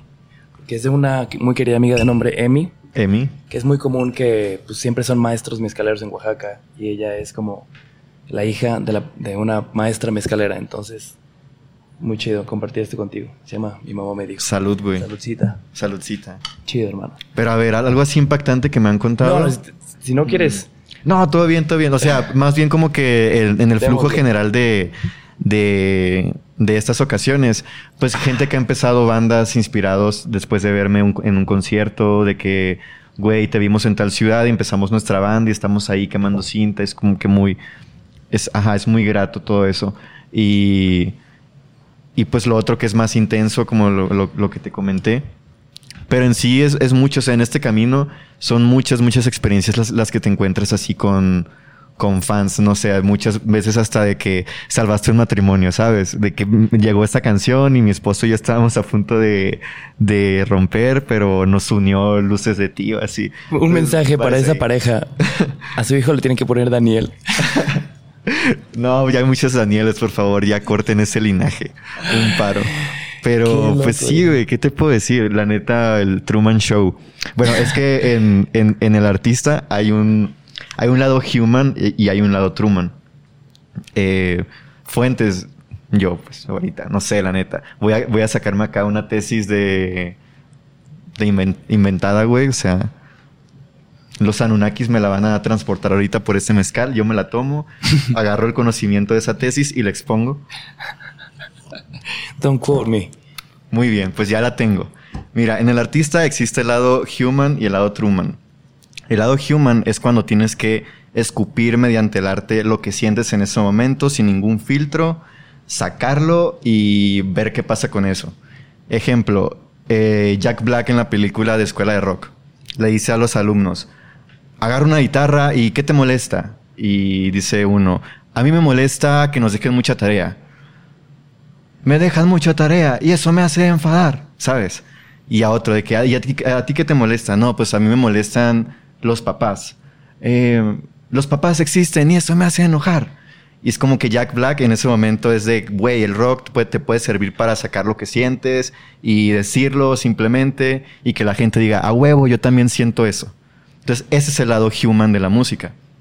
Ahorita estamos muy invadidos del lado human de la música, porque todo se vuelve muy Personal. personal, muy casi casi egocéntrico, como que, güey, yo siento esto y Eh, me de- pasó esto es de mí para el mundo. Te lo estoy diciendo así y, y si yo digo que, no sé, por ejemplo, digamos una canción un poquito movida o, o de reggaetón, ¿no? De que si yo en un viaje de, DMT me fui de peda con Black Panther y yo siento que pasó, lo digo en una canción y te chingaste. O sea, y la canción es, me fui de peda con Black Panther, me fui de peda con Black Panther. Y no sé, eso es como que el lado human, algo muy literal, lo que te pasó.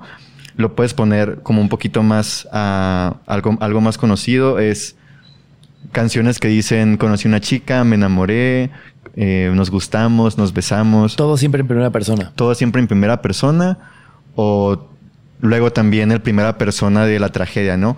¿Por qué me dejaste? El por qué se fue. El yo le di todo, nada me dio él. No sé, ya estoy inventando rimas ahí en eso.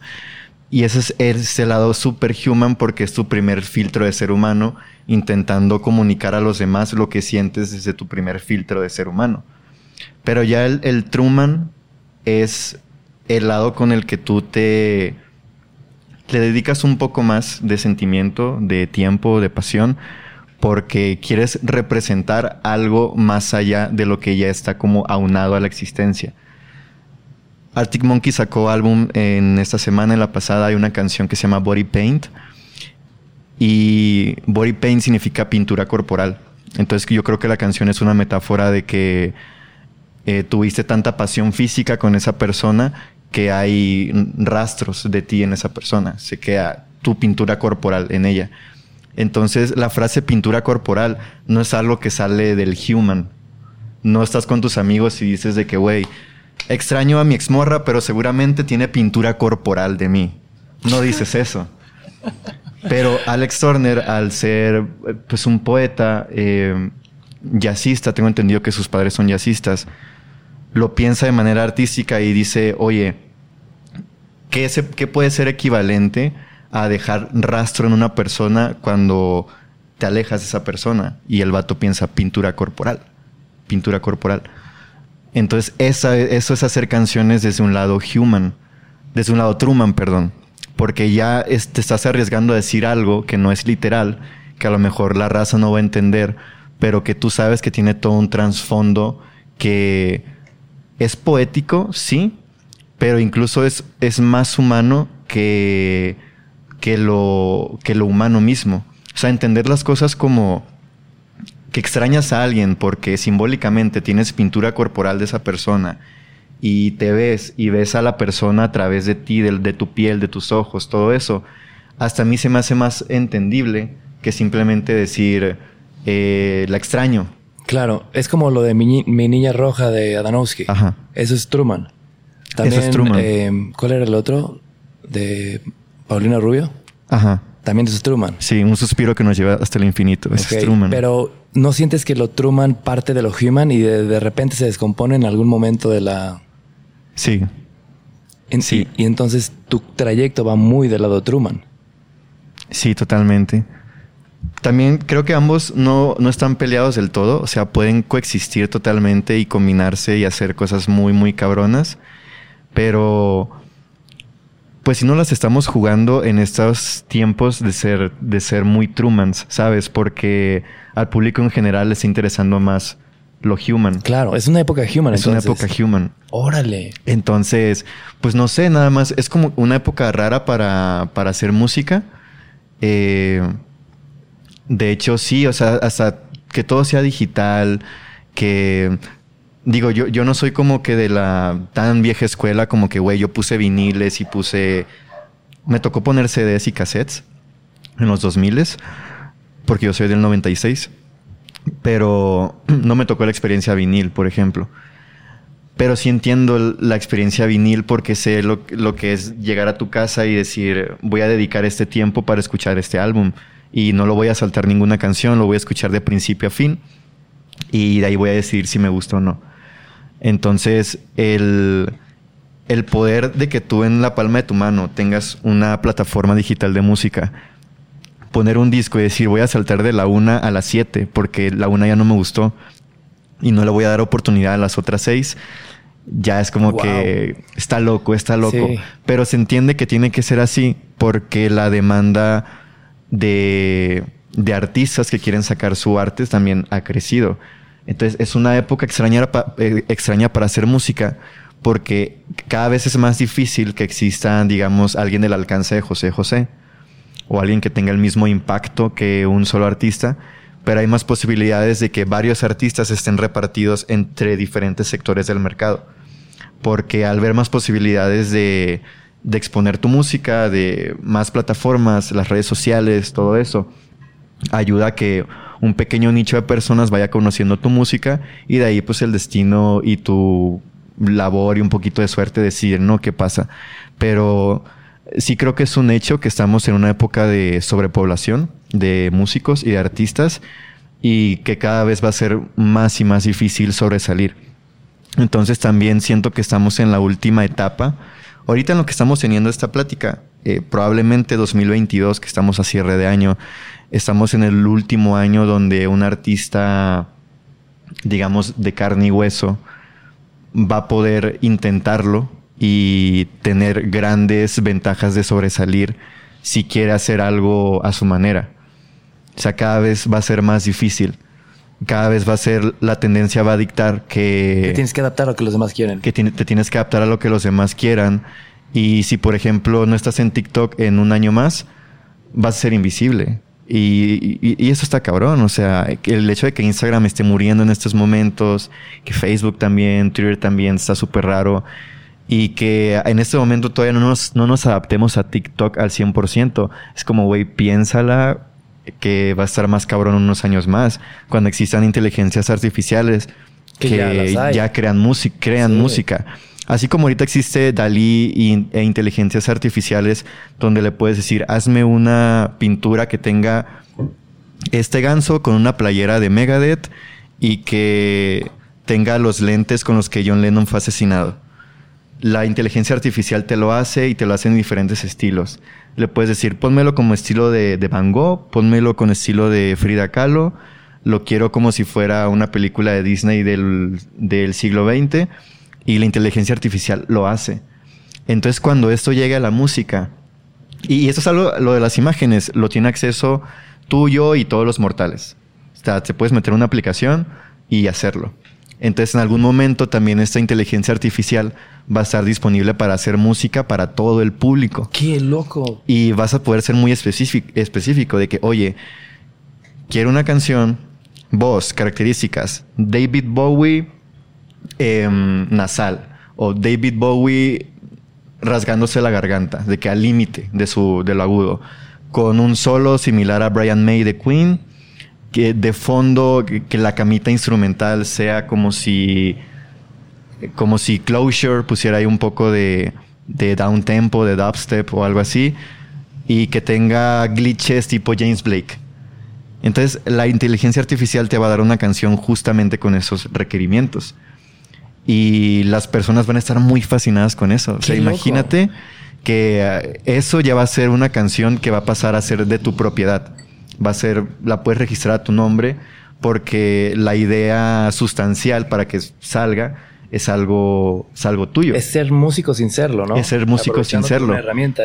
Y eso está súper bien. O, sea, yo no lo veo mal porque, pues no sé, güey, imagina la pintura digital, ¿sabes?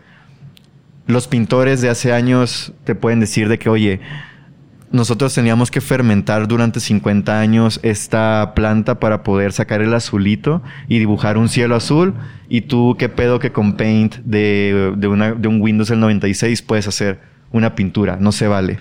Entonces, sería como ponernos en la misma posición de que, güey, ¿cómo es que yo, que me le estoy pelando eh, para aprender a cantar, para aprender a tocar, etcétera, etcétera. Y tú llegas con una aplicación y lo haces. Como que, pues sí, pero es, así es la vida, así es la vida. Igual con Uber cuando llegó y los taxis se enojaron, igual que cuando Spotify llegó y las disqueras se enojaron. Entonces, es más bien como, date cuenta de lo cabrón que tienes que tener tu mentalidad artística para sobrevivir a lo que va a ser esa etapa, güey si no tienes una identidad clara, si no tienes una convicción clara de que lo que estás haciendo es significativo para la comunidad artística y para las personas que vayan a escucharlo, es de que, güey, no lo hagas. O sea, ¿para qué lo haces? Porque en unos años más va a llegar una inteligencia artificial y lo va a hacer mejor que tú. Entonces, Qué lo que estás poniendo, porque es como si me estás diciendo que ser más Truman te hace más human. Exacto, paradójicamente. Entonces, tienes que asegurarte ahorita como músico, como artista, de tener cosas tan indispensables dentro de tu bagaje de artista que sean difíciles de replicar, ¿sabes? Que sean muy difíciles de replicar.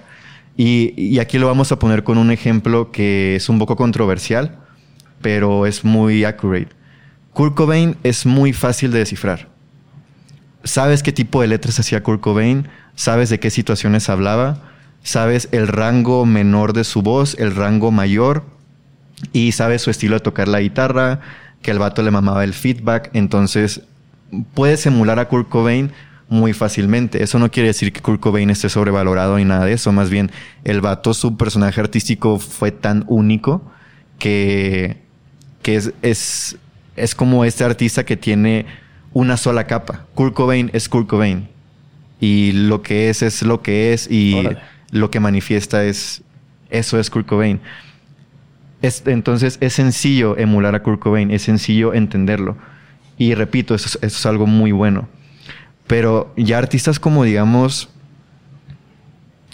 Luis Alberto Spinetta o John Lennon, está muy difícil descifrarlos y desmenuzarlos porque es, es demasiado. Es mucho, primeramente, mensaje político, mensaje intelectual, mensaje artístico, muchas dimensiones entre la experimentación de su voz, instrumental. O sea, una, inteligencia artificial es muy complicado que te pueda replicar a un John Lennon o a un Luis Alberto Spinetta porque no vas a saber de dónde partir. Con Kurt Cobain sí, va a ser de que, güey, pues imagino que I feel pain, un chingo de feedback, baterías a todas madres, hablando de dolor y, y pues chido. Pero estos vatos que en su carrera musical tienen todas estas capas en su personalidad y en su obra y en su arte, la inteligencia artificial se las va a ver cabrón para poder replicarlos, para poder duplicar eso. Entonces la pregunta es, güey, tú como artista actual, ¿qué tan complicado le vas a dejar a la, inteligencia artificial el poder replicarte? Ok, y esto me, emociona mucho porque me lleva a mi siguiente pregunta. Ahí te va. Em, veo que tienes muy clara la, teoría. O sea, tienes todo el conocimiento de, de, lo que eran y fueron y han sido y serán los artistas. Pero tú, como Daniel, ¿quién? Como ser humano, como Daniel, solo Daniel, ¿cómo le haces para ir desarrollando más capas, tú personalmente? Que se traduzcan después y posteriormente en tus creaciones musicales. La forma de ir desarrollando más capas es... para hacerte cada vez más Truman. Está... la, respuesta es sencilla, pero la aplicación no es sencilla. Es no ondearte. Nada más. Porque en, esta vida la regla es el que se ondea, se pierde. Entonces van a pasar cosas tan ondeantes que te van a sacar de pedo. Paréntesis, ¿qué es ondearte? Ondearte es como... ¿Sacarte de onda? Sí, o sea, físicamente es como si te levantas así muy rápido y todo te empieza a dar vueltas y dices, ¿qué, o sea, no, pedo? ¿no te abrumes? Exacto. Ok. Exacto. O sea, abrumarse sí, güey, pues es una reacción natural del cuerpo, pero, no dejes que ondearte puede ser algo tan intenso que digas, no, güey, yo me voy de aquí, me alejo de esto, me voy por otro rumbo. Entonces, en la vida esa es la regla para desarrollar capas de, de, complejidad en tu obra y en lo que estás haciendo, es no ondearte. Porque el que se ondea pierde, güey. O sea, si pasas por una situación muy ondeante y esa situación hace que te rindas o hace que ya no quieras seguir, ya perdiste, güey. Pero tú no crees que a veces, y, o sea, en el mismo ajedrez, para poder ganar, a veces tienes que echar piezas para atrás. Entonces, si te ondeas de repente y dices, Nel, por aquí no, ya me rendí, por aquí, y buscas por otro lado totalmente diferente, ¿no crees que también puede ser un camino que te lleve al lugar al que quieres llegar? Sí, creo que sí. Nada más como el rendirse está tan cerca de la línea es tan sencilla de pasar como decir, oye, ya no puedo más. O decir, oye, no le veo futuro a esto, como es muy sencillo pasar esa línea, sí debe haber una regla personal contigo de que, güey, pase lo que pase, aunque tengamos que cambiar de camino, aunque tengamos que retroceder, aunque tengamos que caernos y levantarnos miles de veces, no te ondes, güey, sigue.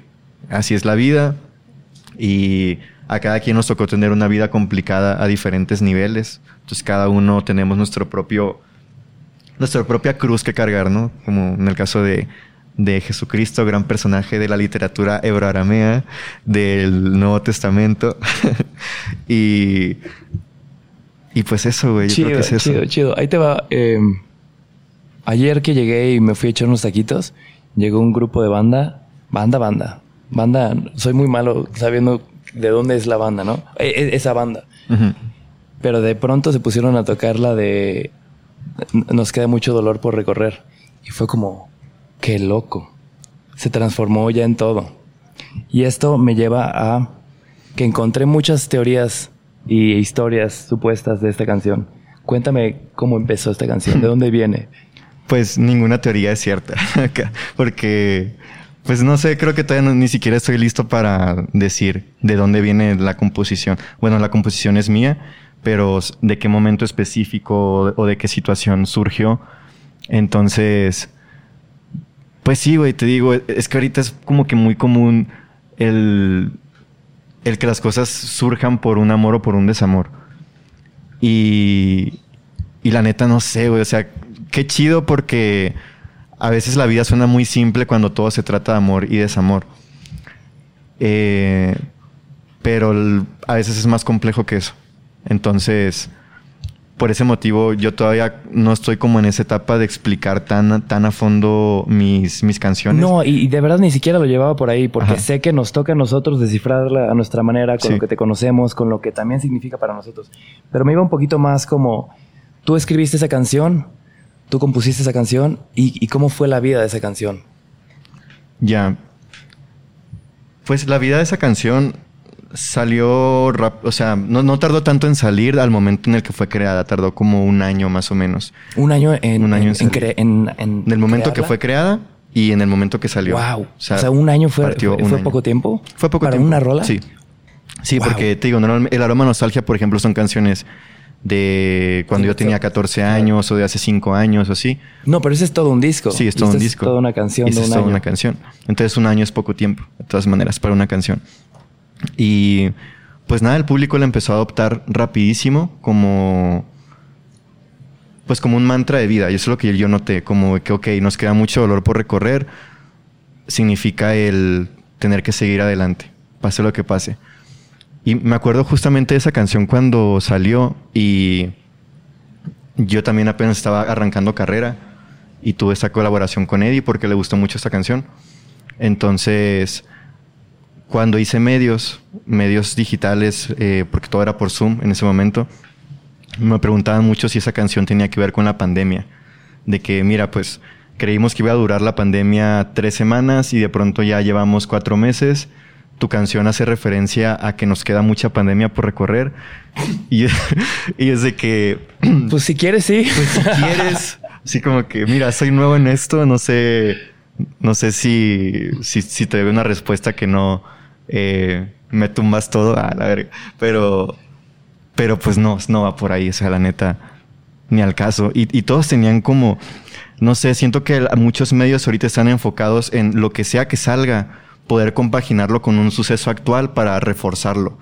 Cuando el, el- el arte no siempre tiene que ser así, el arte tiene otros canales de donde surge. No, no siempre es la representación literal de un suceso o de un acontecimiento mundial. Atemporal llega a ser. Pero como todo ahorita es cuestión de vistas y de viralidad y de, de cómo es que aprovechas un tema para atraer la atención hacia otra actividad, entiendo que esté como que presente el que la interpretación de tus obras vaya por cosas que los demás puedan empatizar inmediatamente o que puedan conectar inmediatamente. Mm. Como cuando haces canciones de desamor y te dicen de que, ah, no, sí, Daniel, se nota que has sufrido un chingo por amor, como las personas que te escuchan, mándales un saludo.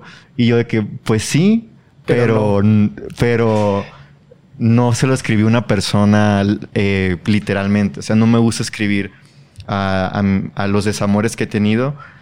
Yo siento que es como empoderar más una situación que no se dio. Entonces, legit, o bueno, pues acá la forma, mi forma Truman de escribir de desamor es imaginando historias. Como imaginando historias que no pasaron, pero que son como narrativamente buenas de, de escuchar y todo. Pero nunca he escrito algo así particularmente de, de desamor, al menos que esté como a, la luz ahorita. Bueno, ahorita ya lo escribí, pero no va a salir hasta en un buen de tiempo. Pero pues sí, incluso como querer cuadrar en cosas que son lo común eh, se vuelve complicado y por eso es que el, el hacer algo alternativo es mucho de resistencia, porque te vas topando con eso, te vas topando que para los demás, lejos de hacerte como un poco más accesible o digerible, lo notan como, güey, eh, esto requiere tiempo de escucharlo, de entenderlo, de saber qué trip. Y, y pues para mí tiene su, su- total ventaja, güey, porque las personas que se acercan a tu proyecto son súper sinceras, no porque las otras no lo sean, sino porque estas son súper sinceras con lo que tú estás haciendo. Y cuando platicas con ellas, cuando surge de que te los topas en la calle, te saben decir, güey, como que específicamente qué canción a ellos los ha cambiado, qué canción a ellos los conmueve, los impresiona. Y siempre son como obras distintas y eso me gusta mucho, como que no hay una definitiva así de que, güey, esta. Y en los conciertos se ve que cantan todas las canciones. Qué chingón. Entonces Bien. se me hace chingón. Ver como que la neta, o sea, en resumen, eh, la he tenido complicada en, en el ámbito musical. He de aceptar que no llevo tantos años como muchos artistas que llevan casi una década chingándole y buscando un lugar. Yo llevo menos años, eso lo acepto, pero eso no quiere decir que el camino haya sido más diluido. O sea, realmente sí está muy, muy cabrón el encontrar un lugar, el sostenerlo, el buscar también que crezca todo eso. Pero, güey, cuando estás en el momento del concierto, todo, eso se disuelve, güey. O sea, nada más queda lo bueno. Es como que, mira, estas personas que conectaron con tu arte, que están aquí en este momento y que vienen aquí a tener un momento inspirador en su vida que van a atesorar por años. Entonces, ahorita el concierto en vivo es mi parte favorita de, de hacer música. Ya el saber que mi canción está hecha, que los, los que están ahí presentes la van a cantar, güey. Y que yo lo voy a disfrutar a toda madre, güey, tocándola con mi banda completa, que es la Magic Experience Band. Entonces, a toda madre, güey, simplemente. Chido. ¿Y en qué momento decides que esta rola no quede en un álbum como aroma a, nostalgia? ¿A ¿Cuál rola? La de Nos queda mucho dolor por recorrer. Ah, ya. Esa la decidí porque a Eddie le gustó para el concepto de su álbum, que es como que muy introspectivo. Entonces la letra es muy, muy introspectiva. Mm. Y lo que te puedo decir de esa canción es que instrumentalmente tienes estas influencias de Luces de ti, que Luces de ti, aunque sale posterior a Nos queda mucho dolor por recorrer, fue grabada un año antes. Entonces ya en la producción de esta canción sí me guío mucho por la por el espíritu del creciendo, de cómo vas transformando algo hasta llegar a un clímax y regresar al punto inicial. Entonces, ya instrumentalmente ya llevaba la escuelita de Luces de ti, que pues hablar de Luces de ti sí es todo un suceso para mí a nivel artístico porque me abrió la mente para muchas cosas, producción, em, ejecución instrumental, todo eso. Y ya nos queda mucho dolor por recorrer al, al contar como con esta parte un poco más coloquial, que es el, el verso, perdón, el coro. Yo solo quería ser uno de los players del rancho, llevar serenata en la troca con Ariel Camacho. Sentí que quedaba más con el trabajo que, que estaba haciendo Eddie. Entonces me latió la idea cuando él me lo pidió de si podía estar en su álbum como cierre de su álbum y me hizo sentido. y pues ahí está, está, está bonito. Qué loco.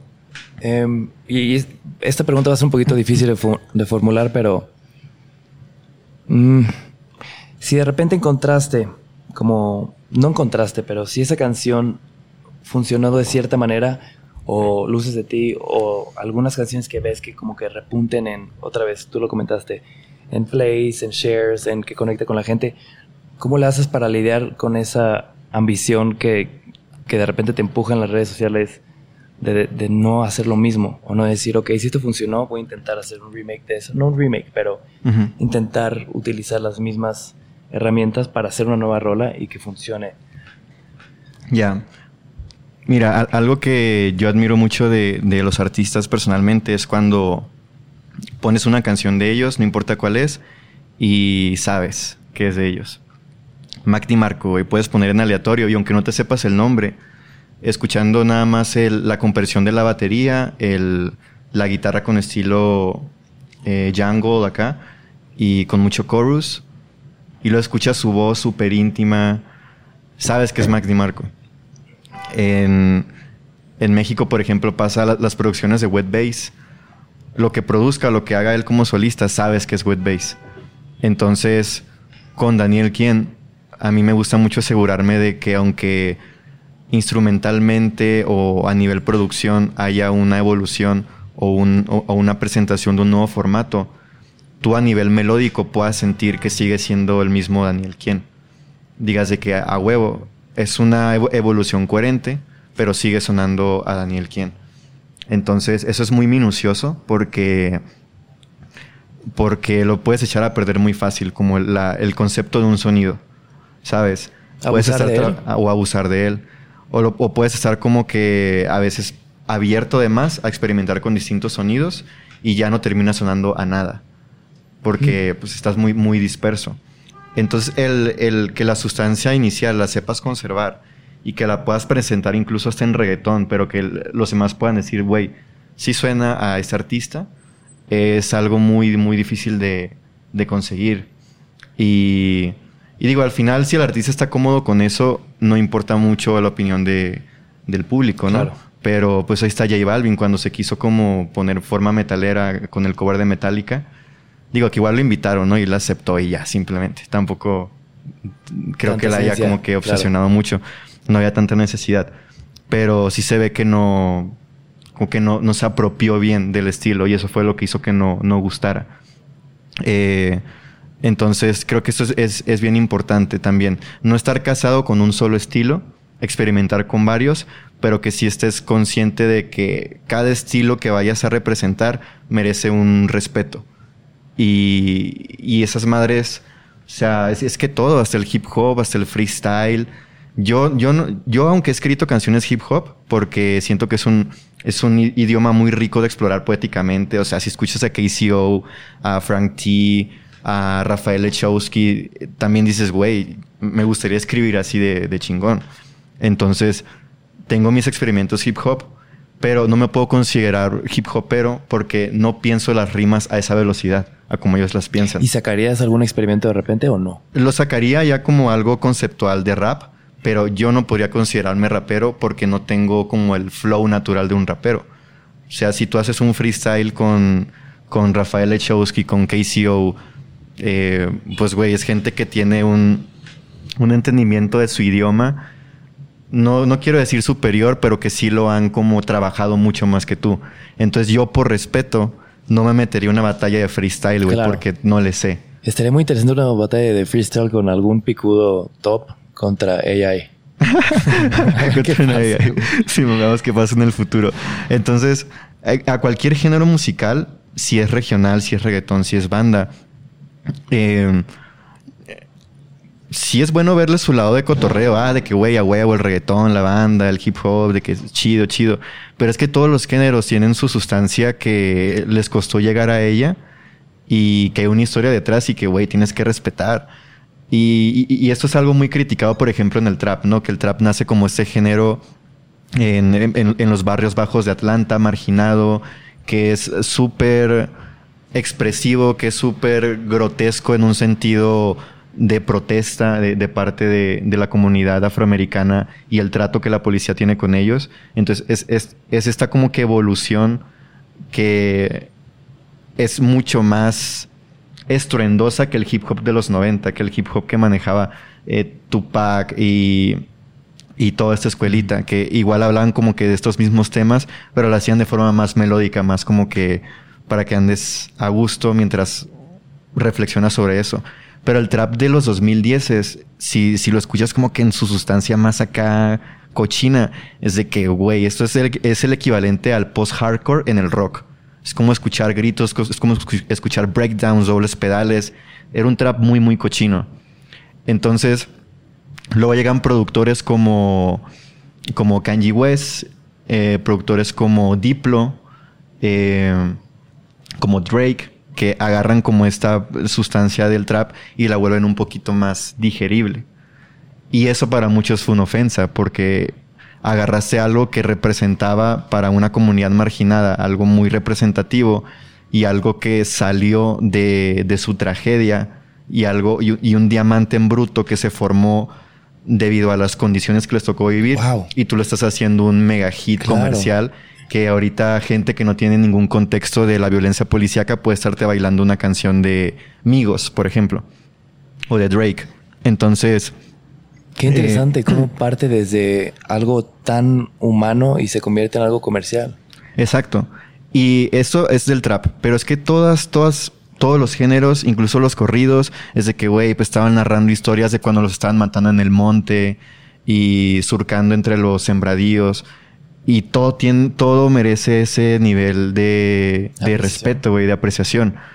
Entonces, yo creo que hoy por la sobrepoblación de músicos como, o por la sobrepoblación de artistas, también se nota que cada vez hay menos respeto por esas como corrientes musicales, sea cual sea, porque nada más intenta ser las cosas por serla, como ser famoso por ser famoso, o tú mismo te crees que estás como no sé, güey, pues ya ves que a veces como el rap en español últimamente es mucho de tirar mierda nada más, como de que tú esto, tú lo otro, y yo esto, yo esto, y de medir quién vale más y quién lo hace mejor. Y, entiendo que es un ejercicio creativo, tampoco es que tengan un beef en serio o una pelea en serio, pero, pero incluso, incluso en eso puedes notar si alguien le tiene respeto a lo que está haciendo, diciendo hay raperos de la escena nacional que no, no quisiera decir sus nombres aquí porque no sé si los estoy comprometiendo, eh, pero sí han hecho declaraciones como que, güey, yo, rapero, no me considero parte de ninguna escena de rap de México porque yo veo el rap como algo sagrado. Yo veo el rap como algo muy fundamental en el lenguaje musical humano y no quiero que me relacionen con personas que ven el rap o el hip hop como algo para perder el tiempo, como algo para hacerte rico, como algo para conseguir mujeres. No quiero ser visto como parte de, eso. Y, y, son muy buenos raperos. No digo sus nombres porque no los quiero comprometer, pero lo mismo puede pasar en, en todos los géneros. El, lo que sea que tú vayas como que a experimentar o hacer o, o, a querer trabajar, siempre es bueno, como que le des una segunda repasada al, al estudio de, de, dónde viene, por qué surgió, cuál es la importancia de este sonido, cuál, de qué manera surge esto. Creo que cuando muestras ese nivel de respeto por las diferentes categorías del arte, también el arte te devuelve un poco de eso, hace que los demás tengan respeto por tu obra, tengan como esta curiosidad por lo que estás haciendo. Entonces, eh, no lo considero como algo karmático. Personalmente no, no estoy como que muy dentro del pensamiento espiritual, pero sí lo veo como una causa y efecto, más bien. Muestras esta preocupación por, por que el arte subsista como algo sumamente hermoso y, y valioso para la raza humana y en, en efecto tú también recibes estas personas que te apoyan y que te admiran lo que haces y admiran como lo que es tu obra más que, más que el artista en sí. Y esa es otra cosa súper importante, el, el que estamos admirando más, el artista o, o la obra del artista o todo eso. Y lo puedes ver muy claramente con Beethoven, con Chopin, con los que fueron como las primeras estrellas de rock, por decirlo de un modo, estos grandes pianistas, porque sus vidas personales son deplorables, o sea, son problema tras problema, caer en círculos viciosos tras círculos viciosos. Entonces, es como que en su vida privada no hay algo que a nosotros nos haga sentir admiración. al contrario, todo es como que hoy sí se pasa un poquito de, de lanza. Pero como su obra es algo que fue tan fundamental para el, el, avance de la cultura humana. O sea, Beethoven básicamente inventó el pop, las progresiones que hoy en día seguimos escuchando. El, o sea, bueno, ya es como que entrar mucho en, en, en tema de teoría musical, pero pues sí, güey, o sea, cuando un artista sienta las bases para algo tan importante, es como que el, el arte protege eso. El arte protege eso. No sé cómo explicarlo. Nada más es, es tan difícil que pase desapercibido que su arte es lo que lo respalda. Ahí está de David Bowie. O sea, de David Bowie puedes decir muchísimas cosas que en su contexto y en su situación no estuvieron bien que las, que las haga, pero al final ver cómo es que es su proceso artístico, su aprendizaje como persona y que poquito antes de dejar este mundo dejó un discazo, güey que es Blackstar, pues ahí te das cuenta, güey, que el arte protege ciertas cosas que se tienen que proteger, güey. Y, y que incluso salen las cosas en el momento que tienen que, tienen que salir. Y es, un, es, es como lanzar una moneda al aire, porque simplemente tienes que estar enfocado y darte cuenta de cuándo es el momento de, de lanzar las cosas que estás haciendo y de vaya hacia qué dirección ponerlas o la flecha hacia dónde mirarla. Pero siempre tomando en cuenta que al universo le valemos, o sea, realmente está raro, pero no es que le valgamos tampoco, sino que todo es muy, muy aleatorio. O sea, se habla de mucho orden en el universo, el orden de las estrellas, el orden de, de las cosas, de los sucesos, pero si ves el panorama completo, como que a nivel ya cósmico, el desorden es la única constante. Y el, el destruirse, autodestruirse, el ciclo de reiniciar es la, la única constante. Entonces, a, a, nivel cósmico, la, la, destrucción sí es como lo común. Claro. Es como lo normal, lo que, de, lo que tiene que pasar. Entonces, como seres humanos, para no caer en ese nihilismo absoluto de que, güey, pues, ¿de qué vale, por ejemplo, salvar el planeta Tierra si nada más le damos 50 años de margen de vida porque va a venir tal catástrofe. Entonces, si nos ponemos en ese punto, nadie haría absolutamente nada. Todos estaríamos como que nada más esperando que algo malo pasara y dejaría de ser una sociedad funcional. Entonces, el, es, es como muy, muy denso decirlo, pero el arte cumple esta función que es muy similar a la de la religión. Da un sentido a la vida de las personas, da un, da un camino, da una instrucción de vida, todo eso. personalmente no pertenezco a ninguna y tengo ahí como que mis argumentos en contra de, los altos mandos de la, de la, religión. No quiero decir como de la gente religiosa, sino de, los, de las instituciones religiosas pero sí, sí logro ver como que el factor que cumplen en la sociedad, ¿no? A veces de filantropía, de ayudar a las personas de, de la calle, a los huérfanos, todo eso. Entonces, la música también es como un pequeño salvavidas para las personas. Es como esta, esta forma de, de que, güey, pues sí, cierto, a gran escala las cosas no importan tanto, güey. Somos un granito de arena en un... Ajá. sí. Qué loco, porque por un lado me hablas de lo diminutos que somos y también por otro lado de la importancia de también dejar nuestra marca después de que ya no estemos, ¿no? Sí. Em, un, muy querido amigo hace poquito me lo dijo. Resiste, que el cambio es resistente. Y bueno, acercándonos, llegando ya más bien al final, te quiero preguntar cómo es tu relación con redes sociales. ¿Tienes TikTok? Sí. ¿Usas TikTok? ¿Cómo te va con, con todo el feedback, con la pues, creación de contenido? Eh, subo muchas estupideces, la neta. sí, man. O sea, TikTok como que no me lo he tomado muy en serio. O sea, la labor de, de influenciador. no sé cómo... no sé, influencer creo que es una palabra mal utilizada. Pero, pero pues bueno, la neta no, no le he entrado mucho a TikTok. Pero ¿cómo es tu relación? O sea, ¿disfrutas compartir cosas en redes sociales? ¿Qué, qué es lo que compartes? ¿O es nada más em, como para estar ahí?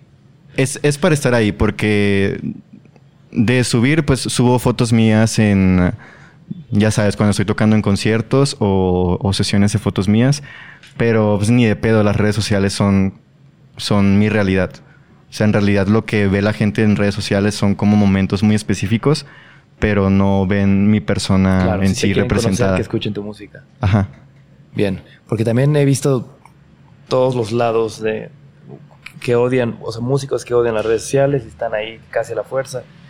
Músicos que dicen que si no hubiera sido por las redes sociales no estarían donde están. Sí. Tú estás como en un punto medio. Donde estás, no lo disfrutas tanto, quizás no, no quieres abrirte de más ahí, pero sigues estando porque, como dijiste hace un momento, que quizás el siguiente año no estar en TikTok es como no existir, ¿no?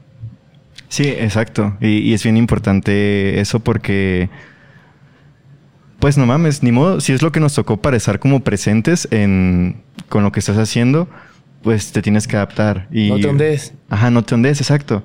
Y más tomando en cuenta que, que en cualquier segundo las cosas pueden, no sé, disolverse o desaparecer o, o cualquier cosa. O sea, Rodrigo González, que vivía aquí en la Ciudad de México, y era un músico súper eh, prodigioso que tenía un futuro enorme. Tenía esta banda que estaba preparando que se llamaba Los Profetas del Nopal, me parece y decían que iba a cambiar muchas cosas en México, que estaba muy cabrón. Y una vez después de un ensayo, de, iba con su bajista y le dice, cámara, güey, voy con mi novia. Entonces, como que se separaron, eh, su bajista se fue a una fiesta, Rodrigo se fue con, a casa de su novia y en eso fue el temblor del 86. Es del 86, ¿no? El temblor. Entonces, su amigo cuenta que sabía que estaba en una zona más vulnerable de la ciudad, su, Rodrigo, y pues sí, cuando fue al lugar ya estaban sacando sus, sus cadáveres. Entonces, ese tipo de cosas sí te debe poner a reflexionar de que, güey, si alguien tan cabrón en la música como Rodrigo González de la nada pasó un acontecimiento catastrófico en, en su ciudad y le paró el tren, pues ándate con cuidado y aprovechando cada día porque no se sabe. Entonces, como que también tener un poquito, un 50% de optimismo, pero también un 50% de fatalidad. De fatalidad. es una dualidad necesaria, güey, porque si no, no haríamos nada. No haríamos nada, dejaríamos todo para, no sé cuándo. Pero ¿por qué sería importante entonces tener este 50% de fatalidad presente? Porque el hecho de dejar de existir es lo que mueve a toda la humanidad. El, el que tú sepas que, tienes todo un tiempo limitado es lo que hace que te muevas, güey. Porque si tuviéramos un tiempo indefinido, ¿qué son 50 años sin hacer nada, güey? O sea, sería de que, güey, pues todo bien con tener tiempo indefinido, con tener vida eterna, pero yo hasta los 80 voy a agarrar un libro por ¿No has visto esta vez. película Only Lo- Lovers Left Alive? No. Te va a fascinar. Ok. Son como de dos vampiros que ya vivieron tantas épocas y están aburridos de la vida. Ya. Y es exactamente Sí, lo que estás sentido. diciendo. Exacto. Entonces sí, necesitas como esta fatalidad y en todo, o sea, en reconocer, por ejemplo, que eh, incluso seres queridos, cercanos tuyos y amigos, les puede pasar algo en cualquier momento, porque eso justamente es lo que te hace pensar de que, oye, no le he hablado a este familiar en mucho tiempo, no le he hablado a, a este amigo, a esta persona, voy a ver cómo está, voy a checar si necesita algo, lo que sea. Entonces, eso te lo dice la parte de tu mente que dice, güey, puede que algo salga mal, siempre hay la posibilidad. Entonces, si no tuviéramos esta parte de reconocer nuestra mortalidad y nuestra limitación y la de los demás, no haríamos nada, nadie crearía nada o las cosas que se harían serían muy insignificantes. Hasta en la arquitectura todo sería de que, güey, ¿para qué quieres un edificio bonito si con cuatro paredes y una ventana la armas? Entonces, sí, creo que es muy necesario esta parte. Llegamos a las últimas dos preguntas, mi estimado Daniel. La primera es, ¿el futuro te preocupa o te emociona? Me emociona. ¿Por? Porque. porque musicalmente quiero ver al país cambiar. Quiero ver al país cambiar. Eh, me gustaría mucho estar vivo cuando sienta como esta nueva etapa de música que va a pasar las generaciones siguientes. Y de alguna forma quiero estar ahí, ¿sabes? No sé, con algún álbum que hice, con alguna canción que hice, con algún trabajo que esté haciendo. Eh, me emociona mucho pensar en lo que va a ser musicalmente. Digo musicalmente porque es mi área actualmente, es lo que yo hago, pero obviamente en todas las artes me gustaría ver cómo es que México como país e incluso todo lo que representa el idioma en español sea algo digno para todo el mundo. Y eh, me quiero explicar bien, bien con esto porque no, no quiero decir que la música es, en nuestro idioma que se exporta ahorita sea, sea indigna. Pero sí creo que hay esta noción internacional de que el latino tiene música de fiesta y música que habla de... Pues no quiero decir misógina porque ni al caso, o sea, es- todos nos divertimos y todos la pasamos bien, entonces esta música reggaetón que sexualiza las cosas, pues güey, también está narrando situaciones de humanas, güey, de- del lado human, entonces Human. todo bien con eso. Pero pues sí hay esta noción de que el español es un idioma que se usa para eso, para cosas pícaras, dirían los adultos, ¿no? Como que usando palabras muy específicas. Efímeras. Pícaras. No, sí. pícaras en el sentido como sensuales o agarrar fiesta, agarrar el pedo. O así como que atrevidas. Entonces, yo imagino, o sea, tengo un sueño.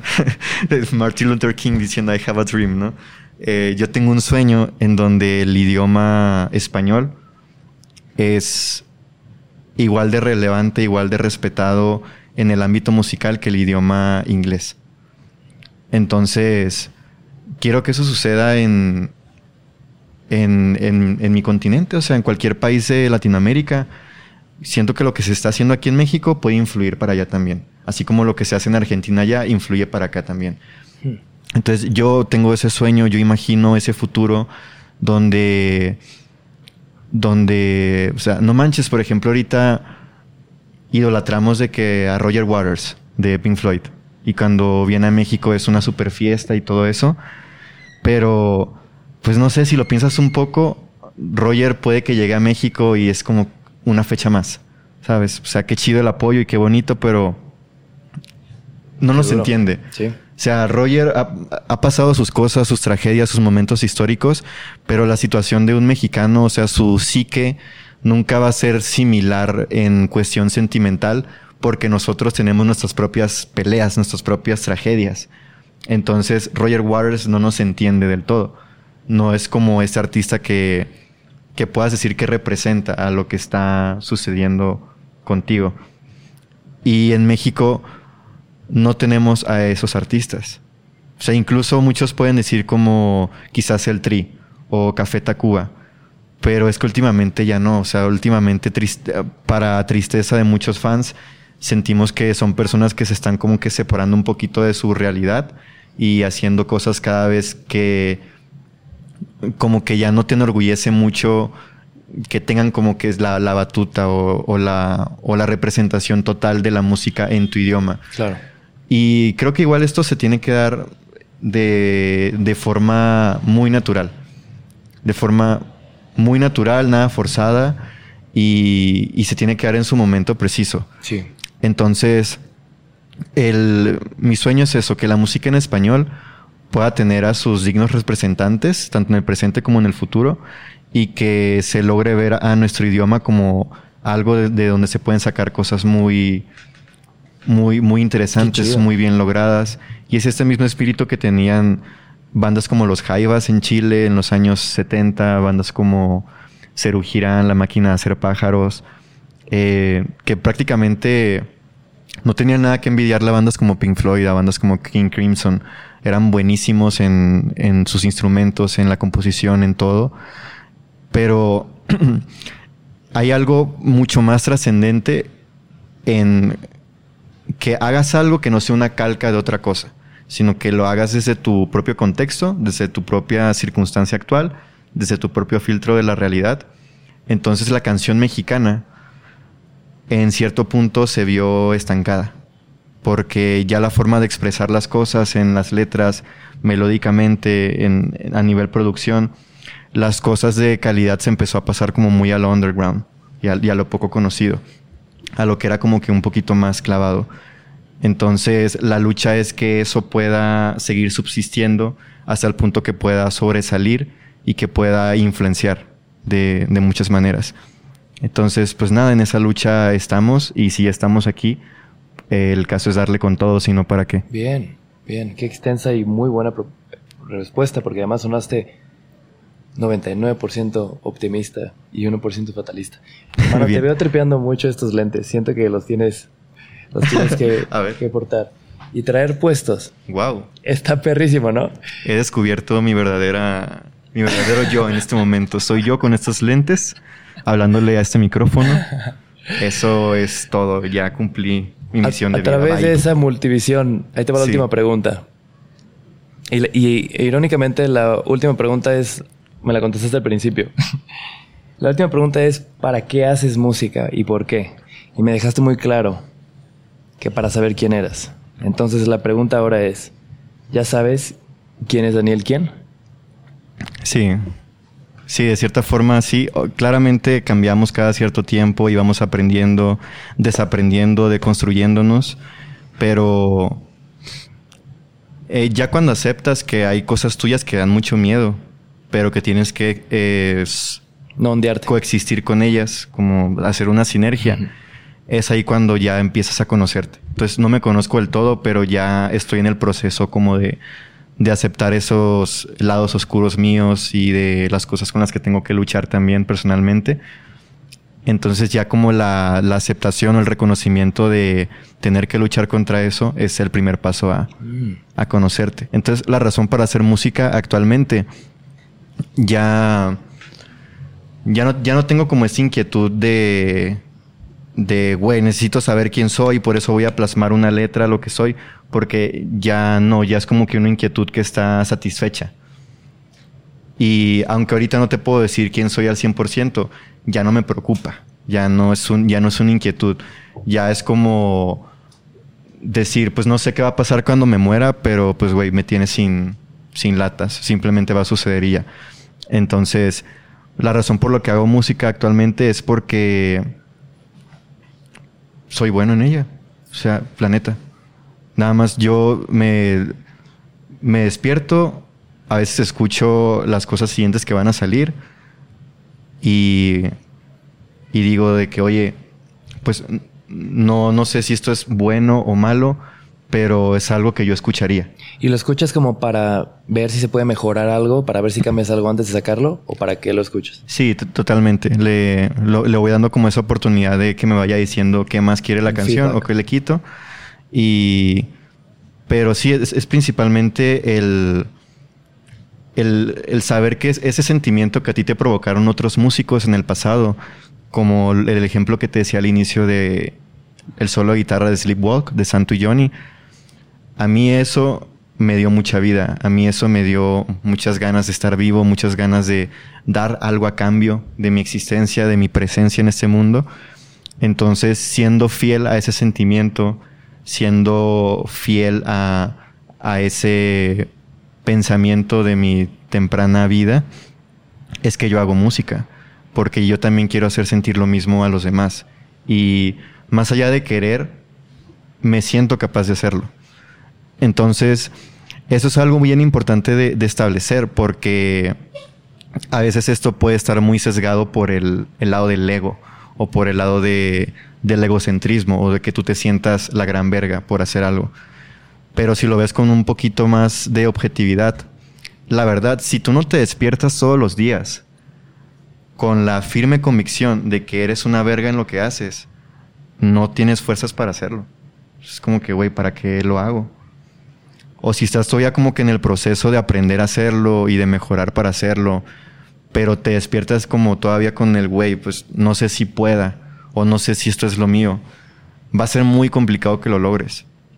Entonces, creo que es, es, es muy injusto llamar egocéntrico el creer que estás haciendo algo bien, cuando en realidad esa misma parte, esa misma certeza es lo que te da la energía para hacerlo. El güey, requieres hacer esto porque lo haces bien y porque le hace bien también a otras personas. Entonces como que en esa, en esa lucha de, de saber que eres un, un ente artístico del que los demás esperan algo, pero que tú también te gusta expresarlo de, de forma artística, pues lo, lo balanceas y, y, yo he llegado a, a, esa conclusión de que lo hago porque me gusta hacerlo y porque siento que lo, lo hago bien. Y en el momento donde yo sienta que ya no sé, como que no, no lo hago tan a gusto o, que ya di lo que tenía que dar, también siento que modestamente daría un pasito hacia atrás y diría, hey, cámara, pues por un buen ratito no tengo nada que decir. ¿Y eso no es un poquito ondearte? Pues no, es más bien, desde mi punto de vista, es ser sincero. Ser sincero, porque creo que nos impresionaríamos si tuviéramos la capacidad de leer mentes y saber cuántos artistas al día sacan canciones nada más por sacarlas. Nada más porque pudieron, porque les surgió una oportunidad súper inmediata o porque tenían que calificar para alguna clasificación de premios o lo que sea. Entonces, la música que se hace de manera inmediata y de solamente porque sí, es algo que está a la orden del día y se pasa todo el tiempo y pasa todos los días.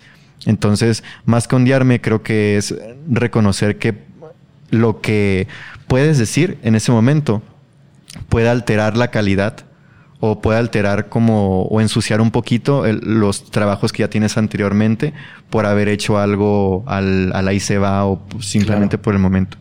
Entonces creo que nada más es, es eso. Igual subjetivamente si yo hago algo un día que a los fans no les gusta o que a la gente en general no les gusta, pero mientras yo sienta que hubo, que hubo mucho amor y mucha pasión y entrega y, y se nota cuando le, aplicas mucha sensibilidad a algo.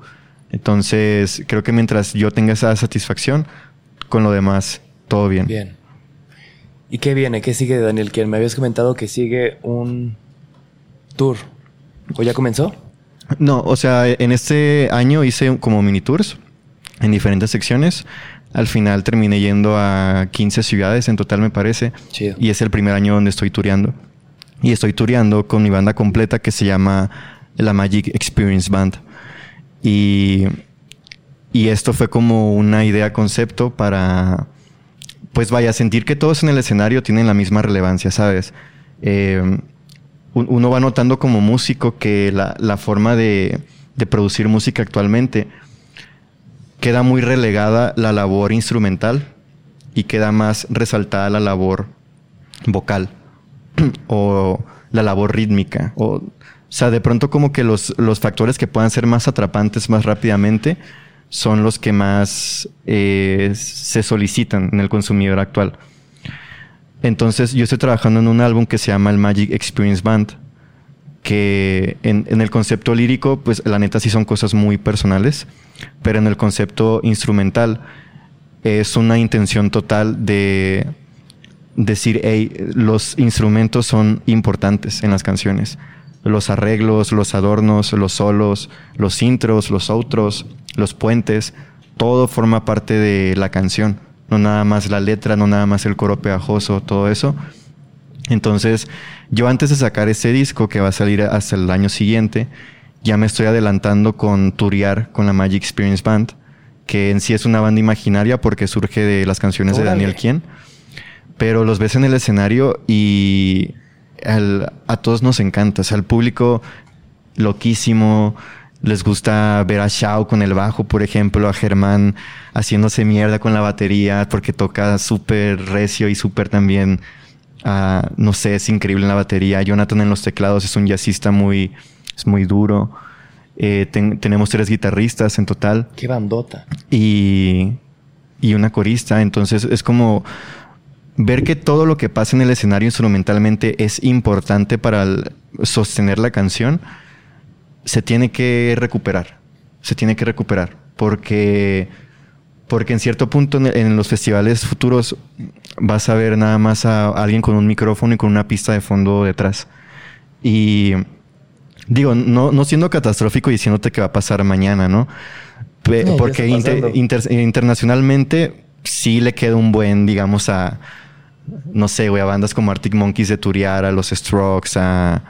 Pues sí, güey, o sea, la música en vivo y bandas va a seguir existiendo, pero en esta región, güey, en México, o sea, a la verga, ponte a pensar que Animal Collective, güey, que bandas como Panda Beer, proyectos que están como que bien sostenidos en el, en el rock psicodélico norteamericano, tuvieron que cancelar giras este año porque ya no fueron sustentables. O sea, la, como que la ilusión de ir a ver música en vivo va, va, va, cada vez va a ir más en picada y los festivales va a ser lo más presente.